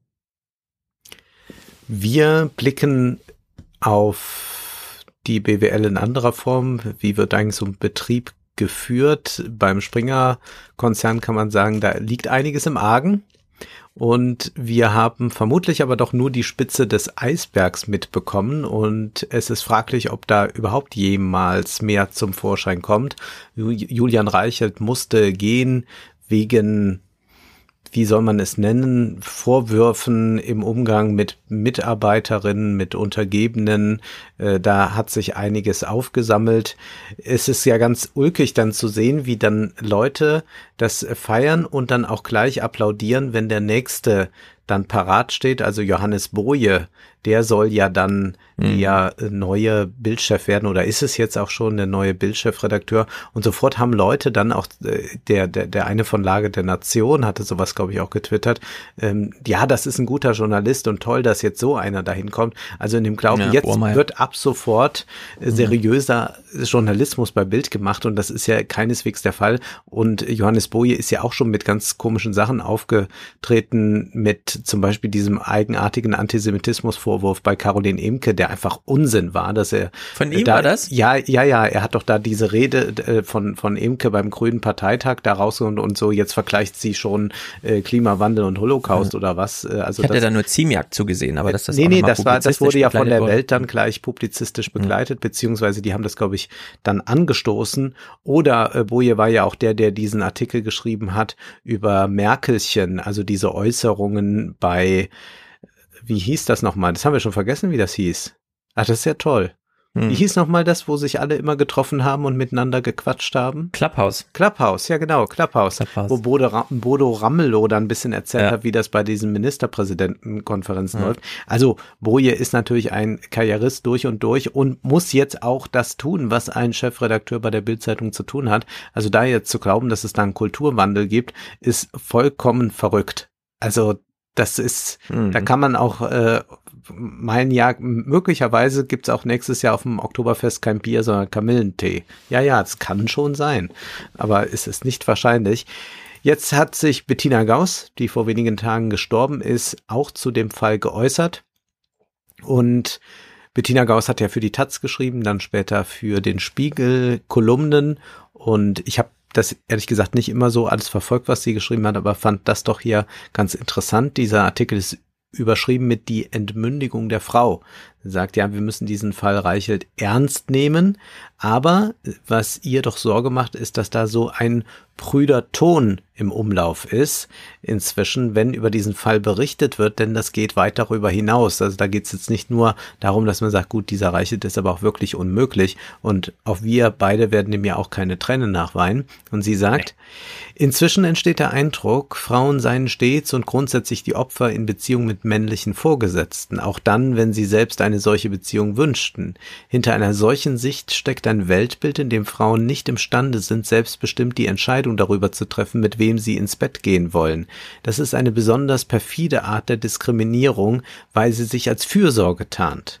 Und davor warnt jetzt Bettina Gauss und sagt dann mal so Hand aufs Herz. Liebe Kolleginnen Liebe Kollegen, haben Sie, die Sie jetzt in erstaunlicher Einmütigkeit den moralischen Kammerton anschlagen, alle noch nie, niemals eine Liebschaft am Arbeitsplatz gehabt, womöglich gar, Gott behüte, mit jemanden auf einer höheren oder niedrigeren Hierarchiestufe als Sie selbst? Oder haben Sie nicht zumindest jemanden im Freundeskreis mit derartiger Vergangenheit? Wirklich nicht? Erstaunlich. Offenbar kenne ich andere Leute als Sie. Und sie selbst hatte zum Beispiel eine Beziehung mit einem Vorgesetzten und sie sagt dann, ja, weil ich den einfach toll fand. Und wenn es einvernehmlich ist, sagt sie, ist das kein Machtmissbrauch. Und wir wissen ja, die meisten Leute lernen sich am Arbeitsplatz kennen. Und natürlich ist da nicht immer die gleiche Hierarchie. Wie soll das gewährleistet sein? Wenn natürlich dann Hierarchie ausgenutzt wird zur sexuellen Repression oder das ausgenutzt wird, um äh, seine Leute da zu platzieren, dass man sagt, hier, das ist jetzt mein, äh, im Fall Reichelt da so, so eine Art Harem oder was, was man da sich dann aufbaut. Das geht natürlich nicht, aber sie sagt, wir können jetzt nicht so tun, als müsste man sonst immer hierarchiegleich sein. Äh, so funktioniert ja auch, äh, kann man auch darüber hinaus sagen, Sexualität nicht. Auch es gibt ja auch andere Hierarchien außer eine berufliche. Es gibt generell eine ökonomische Hierarchie, eine ästhetische Hierarchie. Also Leute, die besonders gut aussehen, können das natürlich auch in, gewisser Weise geltend machen. Also äh, nicht hierarchische Verhältnisse in der Liebe, mh, hm, würde ich sagen, ist generell etwas schwierig. Ähm, Bettina Gauss schreibt dann, nun könnte es mir eigentlich egal sein, welche Form einer hausbackenen Moral der Springer Verlag seinen Angestellten vorschreiben möchte. Bestünde nicht die Möglichkeit, dass sich hier ein kultureller Wandel abzeichnet, der auch auf andere Verlagshäuser und sogar auf die Gesamtgesellschaft übergreifen kann. Die Hintergründe dessen dürften nicht im Verhalten von Reichelt liegen, sondern ganz woanders. Es geht vermutlich, wie so oft, ganz einfach um Geld. Nun wissen wir, Springer agiert gerade nicht allein, sondern da sitzt eine US-Beteiligungsgesellschaft mit drin, nämlich KKR. Und Springer hat ja jetzt auch gerade Politico aufgekauft, ein sehr renommiertes Magazin, eine Plattform für politischen Journalismus, wird damit natürlich auch zum Konkurrenten für die New York Times, weshalb vielleicht auch die Times jetzt da gerade so besonders dabei war, um das mal aufzudecken. Und jetzt schreibt Bettina Gauss Folgendes. Der Autor des New York Times Artikels, Ben Smith, sagte der Zeit zum Fall Reichelt, ein US-Manager wäre schon wegen jeder kleinen Untermenge dieser Vorwürfe, schon wegen fünf Prozent der Vorwürfe gefeuert worden. Nun, und dann sagt Gauss, ja, das ist gut möglich. Schließlich sind in den Vereinigten Staaten auch schon hochkarätige Politiker mit Schimpf und Schande vom Hof gejagt worden, weil sie ihre Ehefrauen betrogen haben. Die Frage ist, wäre es wünschenswert, wenn sich Moralvorstellungen wie in den USA auch in Deutschland durchsetzten. Darüber lässt sich sicher streiten, aber ich wäre nicht begeistert. Und das ist, glaube ich, der letzte Text, den sie geschrieben hat. Und das finde ich äh, nochmal sehr schön, das hervorzuheben.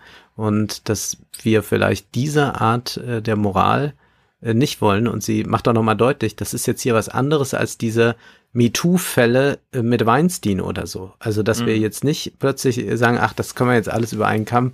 Da ist ja Macht äh, mit drin und da ist Sexualität und Hierarchie und Beruf und das darf es alles nicht geben. Also ich musste ein bisschen daran denken, als ich äh, äh, Student war, schon fast fertig war, kamen äh, kam ein Student mit, mit äh, anderen äh, zu mir und sagte, ja, sie hätten da was, ähm, ob ich das unterschreiben möchte. Dann wollten sie eine Petition äh, einbringen, dass ähm, generell es keine Beziehungen zwischen äh, Studenten und Lehrpersonal geben kann an, ja. äh, an der Uni.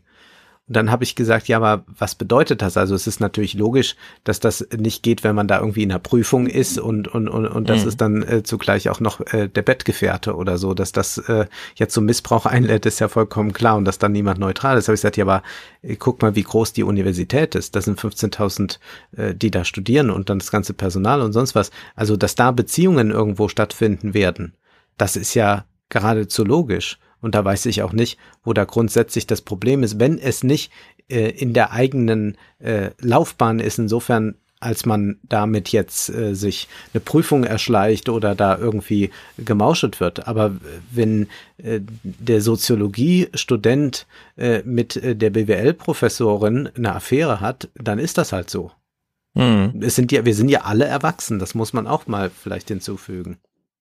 Das stimmt. Ich werde auch ein bisschen offener eingestellt insgesamt, äh, speziell auf den Text von Bettina Gauss und Julian Reichels Fall, muss man aber nochmal von äh, äh, die Systematik, die mhm. da drin steckt, ja. mit betrachten. Der kommt ein bisschen kurz in den Text, denn äh, ja, ich würde auch mal sagen, so dieses, ja, es geht auch um Macht und so. Also Ist nicht immer richtig. Äh, häufig sind es so Liebschaften, die sich halt so anbahnen und dann finden die halt statt. Aber es scheint doch auch eine Systematik gegeben zu haben, äh, die jungen Frauen äh, bei, also in der Redaktion äh, so zu markieren irgendwie Mhm, für sich ja. und nicht für die anderen sozusagen. Also das ist hier eine von eine von Julians, das wurde ja immer so gesagt, ne, dass er da einfach so ein so ein Label draufgeklebt hat und die äh, also systematisch einfach äh, alle Neuankömmlinge da so begutachtet hat irgendwie und dann auch alle anderen erstmal abwarten mussten, wie sind denn jetzt hier die Verhältnisse? Und da wird's natürlich dann schon so ein bisschen Das ist ja eigentlich auch gruselig zu hören, dass das überhaupt noch sein kann. Also, dass es sich auch noch Leute finden, die das dann so mittragen im Betrieb und dann auch äh, man überhaupt gut, also für mich ist sowieso nicht schlüssig, warum man zur Bildzeitung geht, das wäre jetzt nochmal eine andere Frage, aber dass so ein System sich da noch aufbauen kann, äh, also aufbauen lässt in heutigen Mhm. Zeiten, wo das jetzt auch alles schon vorgefallen ist, also das ist schon äh, ganz erstaunlich und man man fragt sich auch immer, was in äh, diesen Männern vorgeht, wo man denkt, gut, Julian Reichelt wird ja jetzt auch die Möglichkeit haben, äh, Frauen kennenzulernen, wenn er das will. Also, Ja. dass er das aber offenbar dann auch noch braucht, äh, um seine Macht zu genießen. Also, er, da, also er hätte ja jetzt auch kein Problem, woanders irgendwo noch Frauen äh, zu bekommen, ja. Und äh, dass er das aber dann so ganz an das Berufliche anschließt, dass das dann quasi so ein Stimulus dann auch wird für seine berufliche Tätigkeit, das ist schon äh, sehr, sehr Wer weiß, vielleicht kam er auch nie so richtig aus Zeitgründen aus dem Haus raus und musste das deswegen im Unternehmen ausleben. ja, Ja, er arbeitet ja auch da, also er hat da viel gearbeitet, so das. Jetzt auf jeden Fall weiß man, das war ja immer in jedem Porträt zu lesen, warum das Feldbett da stand. Aha, im nee, soweit habe ich da nicht reingelesen. Ja. Das wurde doch immer, wurde doch immer in den früheren Porträts, hat er doch immer gesagt, ja, ich bin hier immer ganz mit der Redaktion. Ich habe auch immer hier mein Feldbett stehen, das habe ich ja noch von meinen Kriegseinsätzen und so. Ach so, Und das war, ja, ja, das war, das Feldbett hatte mal eine große das, Rolle das ist gespielt. der Arbeitsethos. Ja. Ja. Naja, Springer.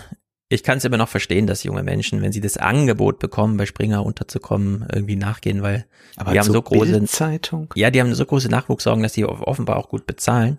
Äh, Sogar ich habe jetzt eine Anfrage bekommen, ob ich bei deren komischen Bild-TV 2015 treffen sich da fünf Leute und jeder darf mal so sagen, was ihn beschäftigt hat am Du Tag. könntest und doch auch mal erzählen, dass äh, Wolfgang Bosbach der beste Bundespräsident der Welt wäre oder so.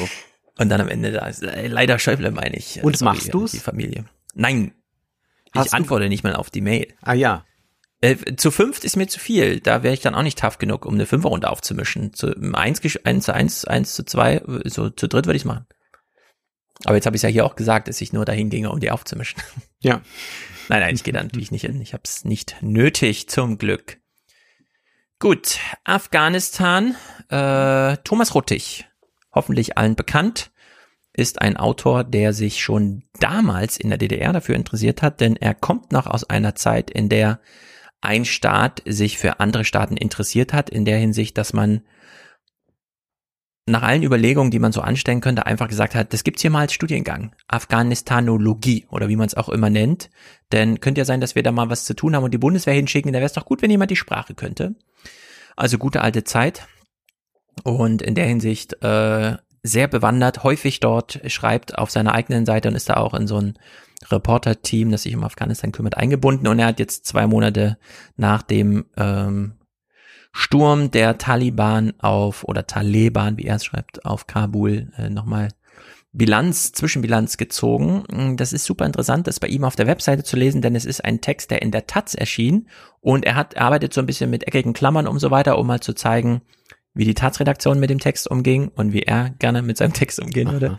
Und er wendet sich gleich am Anfang gegen Überschrift und äh, Hauptzeile, denn naja, er will nicht alle Schuld den Taliban in die Schuhe schieben und von super Brutalität und so weiter sprechen, denn am Ende ist es dann doch, um mal inhaltlich zu werden, die Taliban, die Dürre und die de facto Sanktionen des Westens, die allein dadurch greifen, dass jetzt ähm, von Heiko Maas in einem bescheuerten Move einfach gesagt wird, also wenn ihr die Taliban da gewähren lässt, dann zahlen wir euch nichts mehr, was halt wirklich zu großen Verwerfungen führt.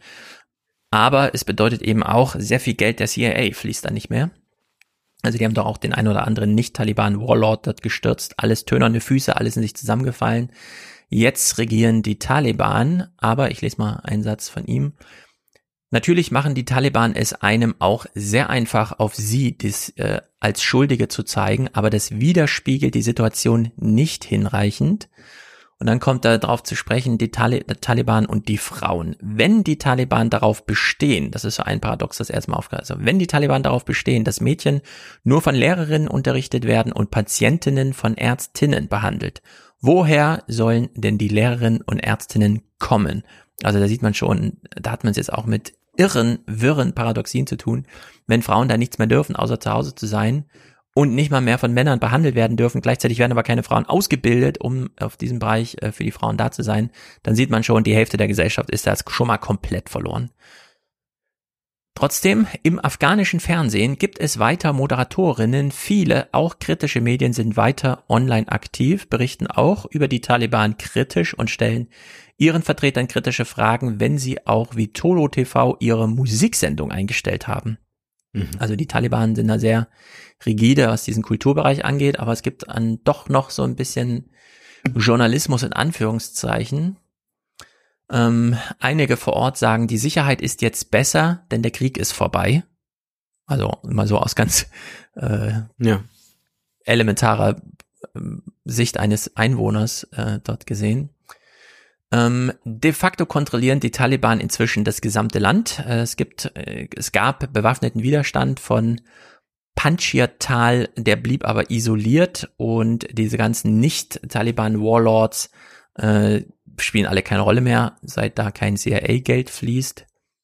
Mhm, auch, es gab ja diesen großen Anschlag noch mit mehreren, einem Dutzend amerikanischer toter Soldaten, als der IS am Flughafen in diesem Wirrwarr da nochmal Selbstmordanschläge verübt hat.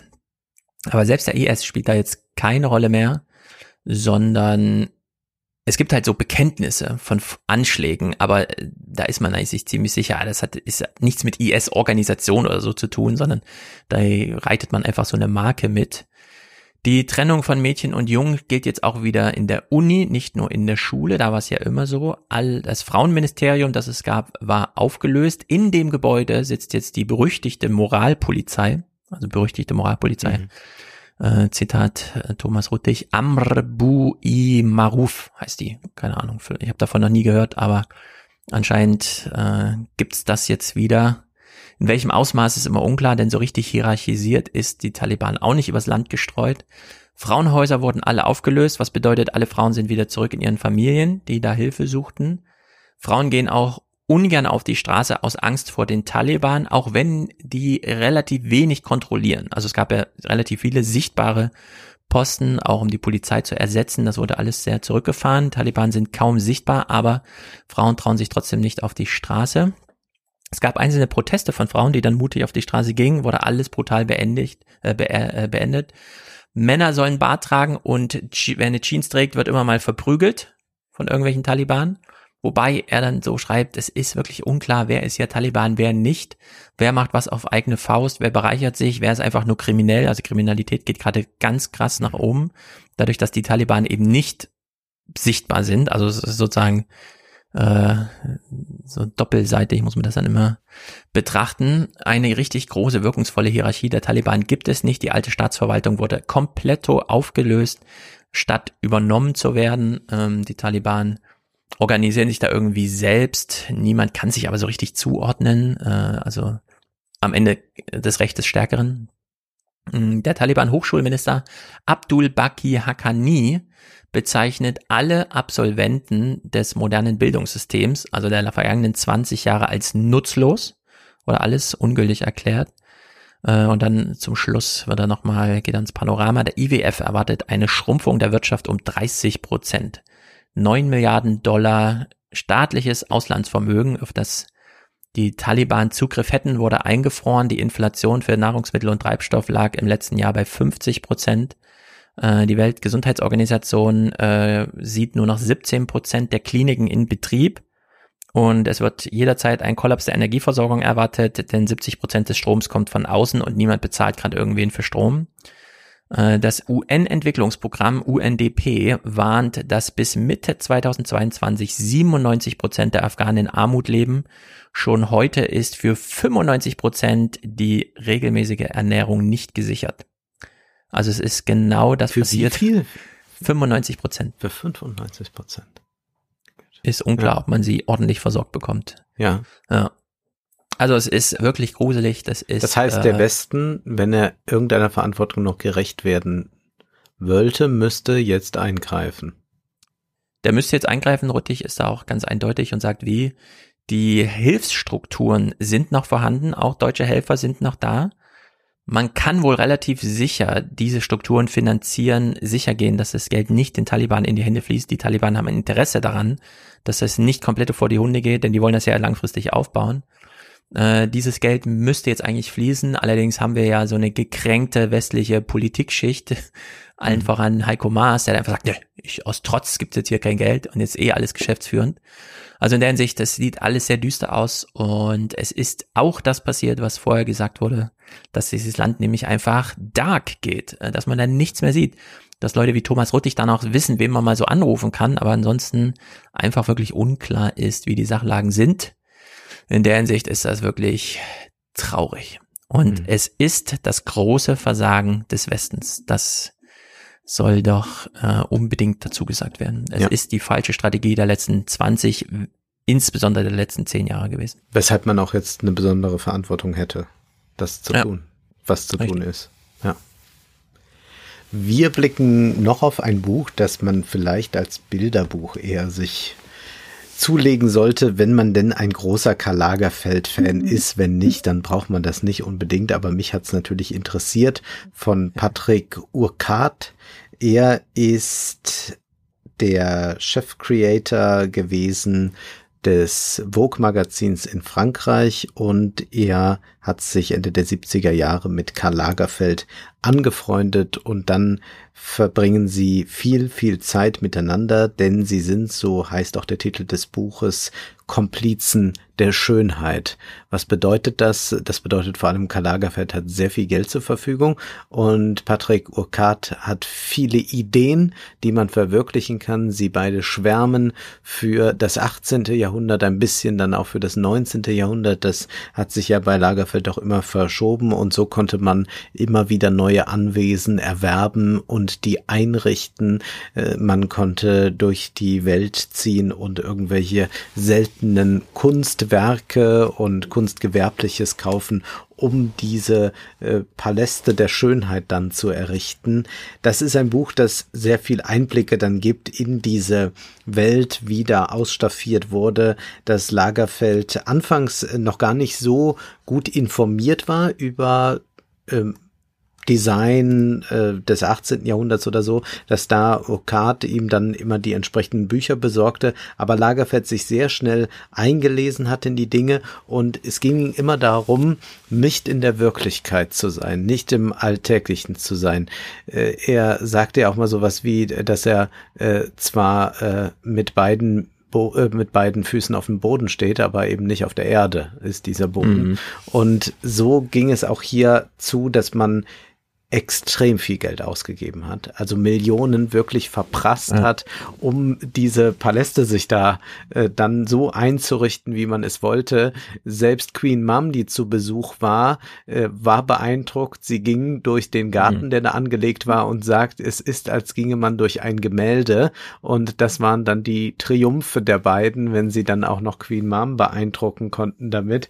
Und es geht also wirklich darum, dass man das Leben als Bühne begreift, sich auch als eine Figur in diesem Werk begreift und nicht Konfrontation mit Realität möchte, sondern sagt, ich male und staffiere mir das jetzt so aus, wie ich das mir eigentlich vorstelle, wie ich das gerne hätte. Natürlich macht das jeder im geringen Maße, wenn er sich die Wohnung einrichtet, aber hier werden künstliche Welten dann geschaffen, die Mhm. natürlich auch nicht irgendeinem pragmatischen Zweck unterliegen, sondern es geht dann auch einfach um Pomp, um reine Schönheit. Mhm. Und äh, er beschreibt dann, wie sie dann äh, dort immer überlegt haben, was man wieder als nächstes anstellen kann. Er beschreibt dann auch sehr bitter diese Trennung, die stattgefunden hat.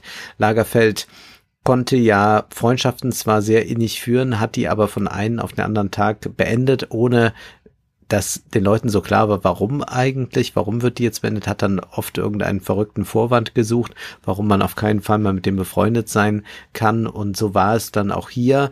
Lagerfeld hat wohl immer sich irgendwann gelangweilt mit Leuten und musste dann was ganz Neues machen, ähnlich eigentlich wie mit den Häusern, die er gekauft hat.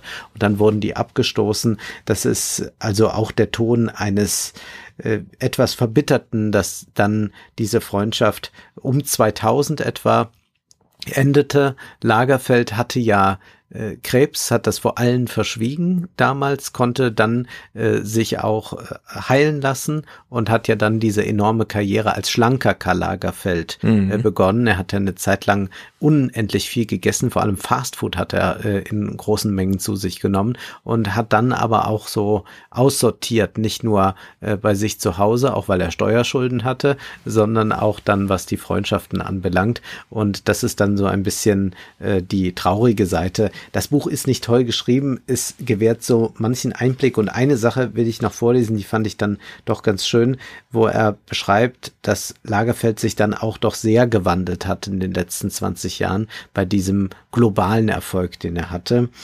Da schreibt dann äh, Urquhart, wir haben großartige, bereichernde Gespräche über Kultur geführt, in denen wir viel voneinander gelernt haben.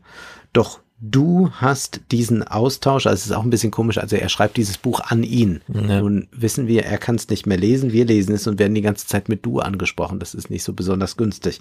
Doch du hast diesen Austausch mehr und mehr durch die alles beschönigende und oberflächliche Welt der Mode ersetzt. Diese Welt, die zu deiner Arbeit gehörte, nahm deine ganze Zeit in Anspruch, und auch wenn es einige Begegnungen mit Künstlern gab, mit Architekten und anderen interessanten Menschen, wurden diese Momente immer seltener, und du bist unerbittlich in eine Welt abgeglitten, in der nur das Morgen zählt, die Mode, die sich täglich neu erfindet. Ich vergesse nie deine Worte bei einem Abendessen, das wir in der Villa Pozzo ausgerichtet haben. Ich hatte den Tisch sehr ungewöhnlich gestaltet. Ein kleiner Laubengang, Vasen, Skulpturen, ein französischer Minigarten aus Glas, Porzellan und Pappmaché, eine seltene Arbeit aus Italien vom Ende des 18. Jahrhunderts. Unsere Gäste waren die führenden Köpfe der Modewelt. Ihre Gespräche hatten rein gar nichts mit den subtilen Fragen zu tun, die Sie sich gestellt haben. Nachdem die Gäste gegangen waren, hast du mir zu dem rundherum gelungenen Arrangement gratuliert und entschuldigend gesagt, du weißt, dass niemand außer uns beiden dieses Werk versteht. Diese Idioten werden nie auch nur das Geringste verstehen. Also das ist ganz erstaunlich dann bei Lagerfeld, dass er eigentlich eine große Verachtung für diese Leute dann auch pflegte, aber sich aus dieser Sucht nach Aufmerksamkeit, nach Erfolg sich mhm. immer mehr in diese Kreise wohl hineinbegeben hat. Ja, aber ein Buch, das, glaube ich, wirklich nur für die Hardcore-Fans interessant ist. Ja. Aber wenn er feststellt, dass sich Lagerfeld da so in die Mode reingedingst hat, dann ist er doch einfach dieser Leidenschaft nicht gefolgt. Das kann er doch nicht so verurteilend da jetzt schreiben, finde ich. Naja, also erklärt mir ja auch ein bisschen, dass Lagerfeld dann irgendwann sagt, ah, jetzt habe ich genug, der redet ja mit mir gar nicht über Mode. Und das kennt ja jeder. Man hat halt so seine Marotten und dann hat man halt diejenigen, mit denen man darüber quasseln kann und die anderen. Ja, ich glaube, seine These ist, dass Lagerfeld eigentlich viel mehr der Kultur nahe war und sich damit auch in den ersten Jahrzehnten seines Lebens intensiv beschäftigt hat, dann auch sehr viel gelesen hat, Ausstellungen besucht hat und, und, und. Und dass dies aber immer weniger wurde und dass tatsächlich dann mehr Leute so aus der Promi-Welt Platz gefunden haben in seinem Leben, mit denen er aber dann sich eigentlich nicht mehr austauschen hm. konnte mhm. über diese Dinge, denn was will er denen da erzählen? Ne? Aber es gibt eine sehr schöne Anekdote, weil wir schon über das Altern ja heute in mehrfacher Weise gesprochen haben, auch über das Aufhören und so. Und dann äh, erzählt Lagerfeld eine Anekdote von einer alten Dame, eine Rothschild, 95 Jahre alt, die waren lange befreundet und dann äh, wird sie an ihrem 95. Geburtstag äh, gefragt, äh, warum sie denn immer noch leben will und dann sagt sie, ja, mich interessiert, was morgen ist. So einfach ist es. Und bleiben wir noch kurz beim Alter bei meinem letzten Text. Äh, Emma Goldberg schreibt in der New York Times, die 37-Jährigen haben Angst vor den 23-Jährigen, die für sie arbeiten. Es geht also mhm. also hier um den Workplace und die 37-Jährigen sind also die Millennials, sind gerade in Führungsetagen angekommen, sind Manager, müssen Einstellungen vornehmen. Wen stellen sie ein? Die Generation Z, die Gen Z. Und plötzlich ist den Millennials und in dem Falle Jessica Fine das tränenlachende Emoji peinlich, das sie sonst so gerne verschicken. Plötzlich ist es nicht mehr on vogue. Mhm. Sie werden ausgelacht dafür, die falschen äh, äh, Emojis zu senden und finden das nicht witzig. Schlimmer noch, plötzlich ist mein ganzer Millennial-Lifestyle irgendwie antiquiert, äh, antiquiert. Dazu gehört, im Ganzteiler zu Hause zu sitzen, der ist dann rose pink. Äh, man trinkt ein Craft Beer und guckt den ganzen Tag Netflix. Ja. Das machen die gar nicht mehr. Und jedes Mal, wenn ich das erzähle, lachen die mich aus. Naja. Und was machen die jungen Leute stattdessen? Äh, das ist ein bisschen unklar, ehrlich gesagt. Es geht hier erstmal um die Angst der Millennials. Und ja. ich finde das so als Sittenbild ganz gut, äh, weil das doch, doch so ein bisschen äh, Rentenrepublik auch zeigt. Äh, ich fühle mich plötzlich so uncool, sagt Andy Dunn, äh, 42 Jahre.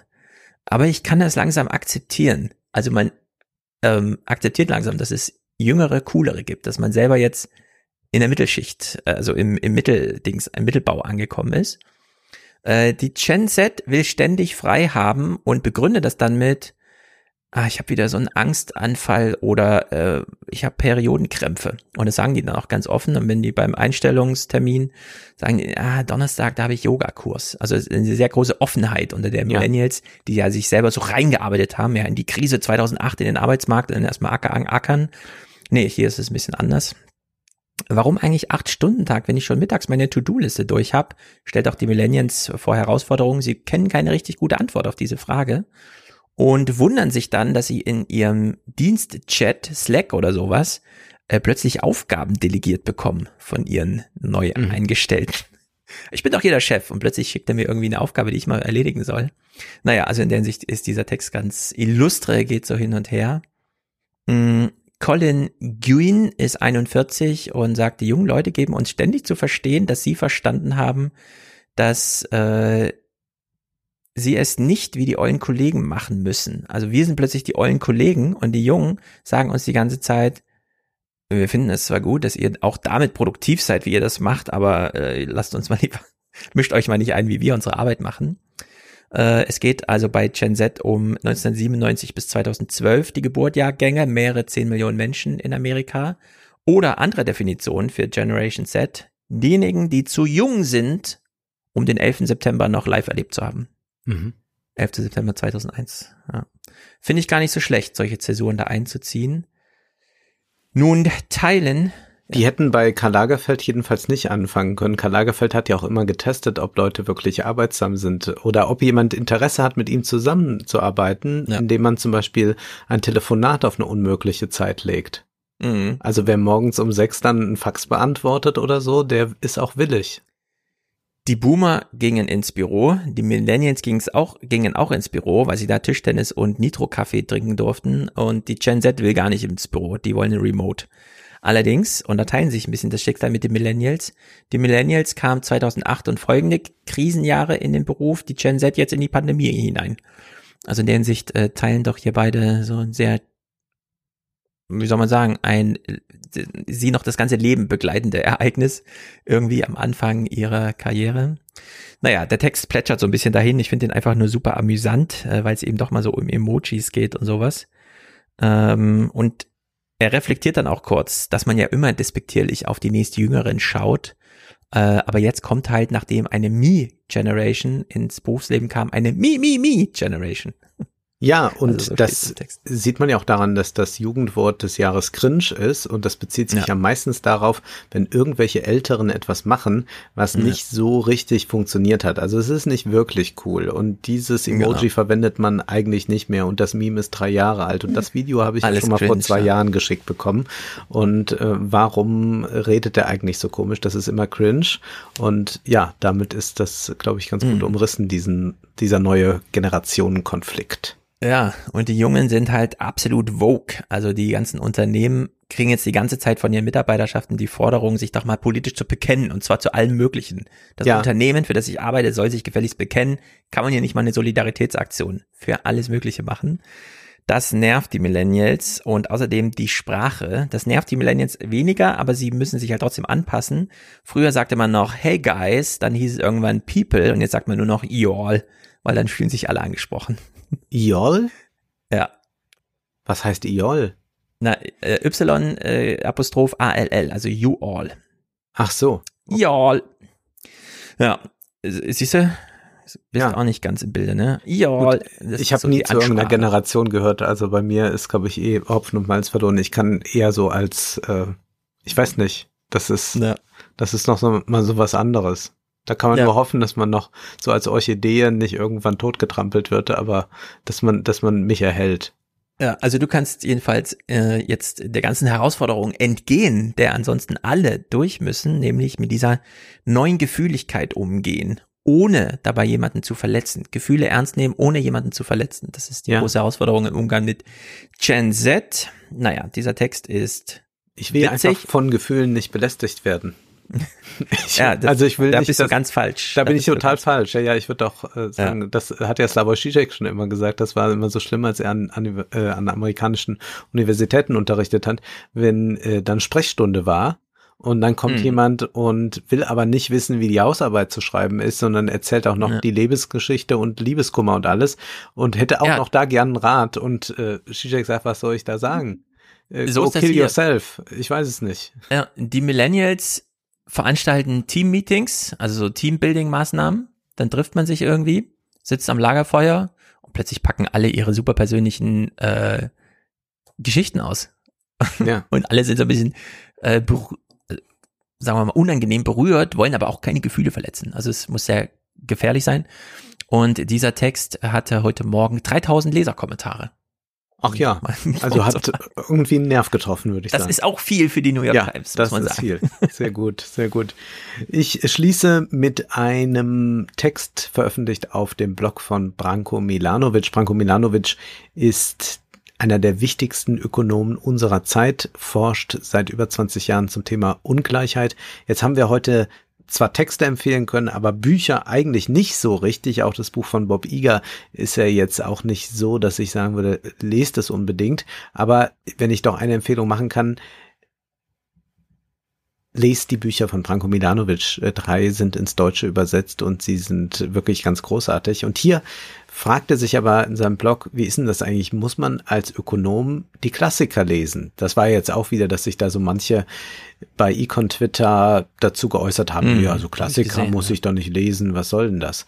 Und dann sagt Branko Milanovic, naja, wir müssen das differenziert beantworten. Also, muss man Klassiker lesen?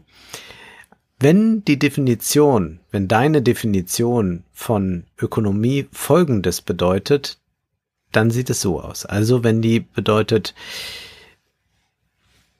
man versteht sich so, dass Ökonomie wichtig ist, weil sie es ermöglicht, die großen politischen und wirtschaftlichen Veränderungen in der Geschichte zu betrachten und sie mit wirtschaftlichen Faktoren zu erklären.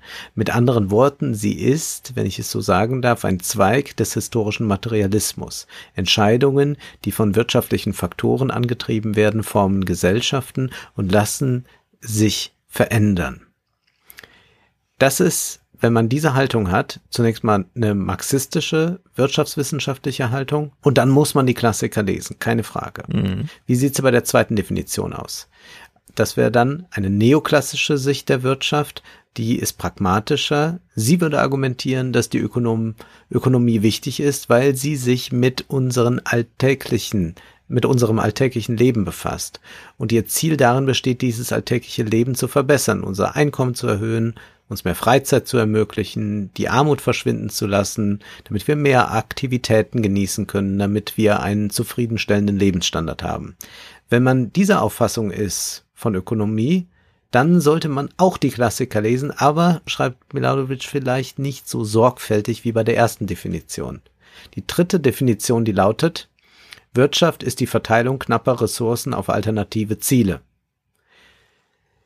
Dann braucht man nur ausgewählte Klassiker zu lesen, sagt Milanovic. Und bei der vierten Definition, Wirtschaft ist das, was Unternehmen und Finanzen jetzt tun. Wenn man dieser Auffassung ist, dann sollte man sich mit klassischen Texten vielleicht gar nicht beschäftigen.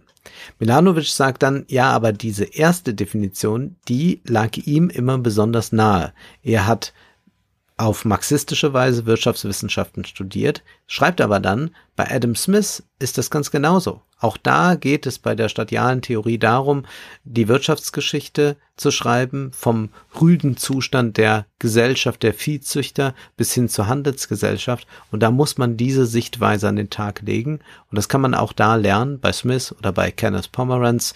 Das ist wichtig. Bei der zweiten Definition geht es schon darum, äh, zu erkennen, was Ökonomie noch ist außer Kosten und Nutzen, aber man muss sich jetzt nicht um die ganz großen historischen Kräfte immer nur kümmern, sondern man kann sich mehr auf das Heute konzentrieren.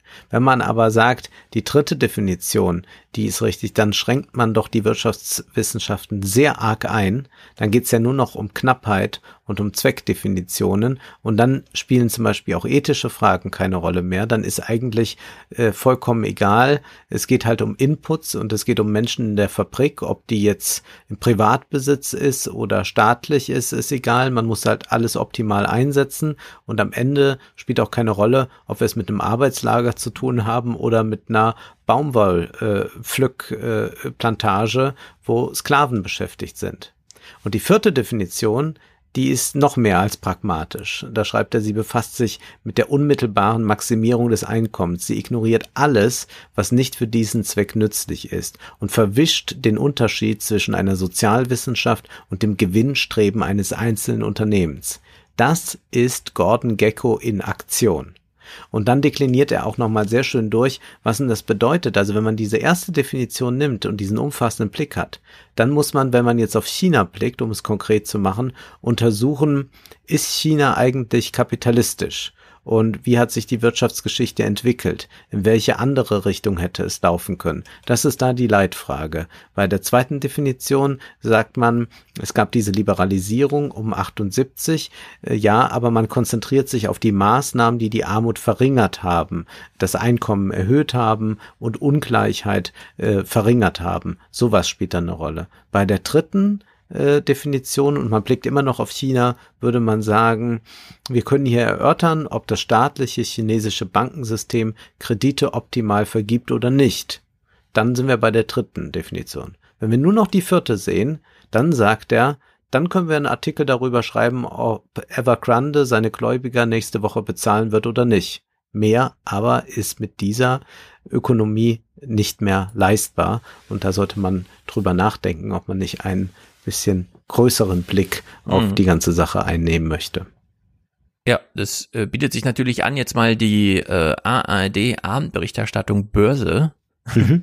unter der Maßgabe, welche, und da würde ich sagen, ja, das ist die, äh, die, vierte, die einfachste. Ne? Das ist einfach äh, Banane. Ja, drei, drei und vier. Also zwei äh, wirklich nur, wenn irgendwas, wenn ein Krieg oder so stattgefunden hat, dann nimmt man den auch noch mit rein, aber die, die, die erste Definition ist komplett ignoriert. Ja. ja. Nö, da fragt man sich wirklich nur, wann zahlt Evergrande für äh, seine Schulden und ja. an wen? Ja. Wir lesen das nächste Mal wieder was Wirtschaftliches, aber etwas nicht ganz so Esoterisches, sage ich mal.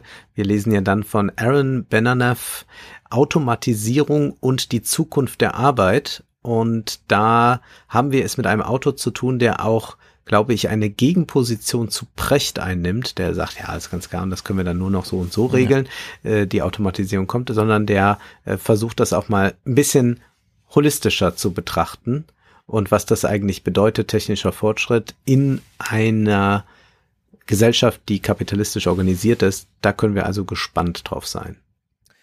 Genau. Und dann sagen wir auch schon mal frühzeitig dann, dass wir, es, es gibt ein neues Grabber-Buch, in dem nochmal die Geschichte ganz neu aufgezogen wird. Das erscheint wohl Anfang nächsten Jahres dann auf Deutsch. Ja.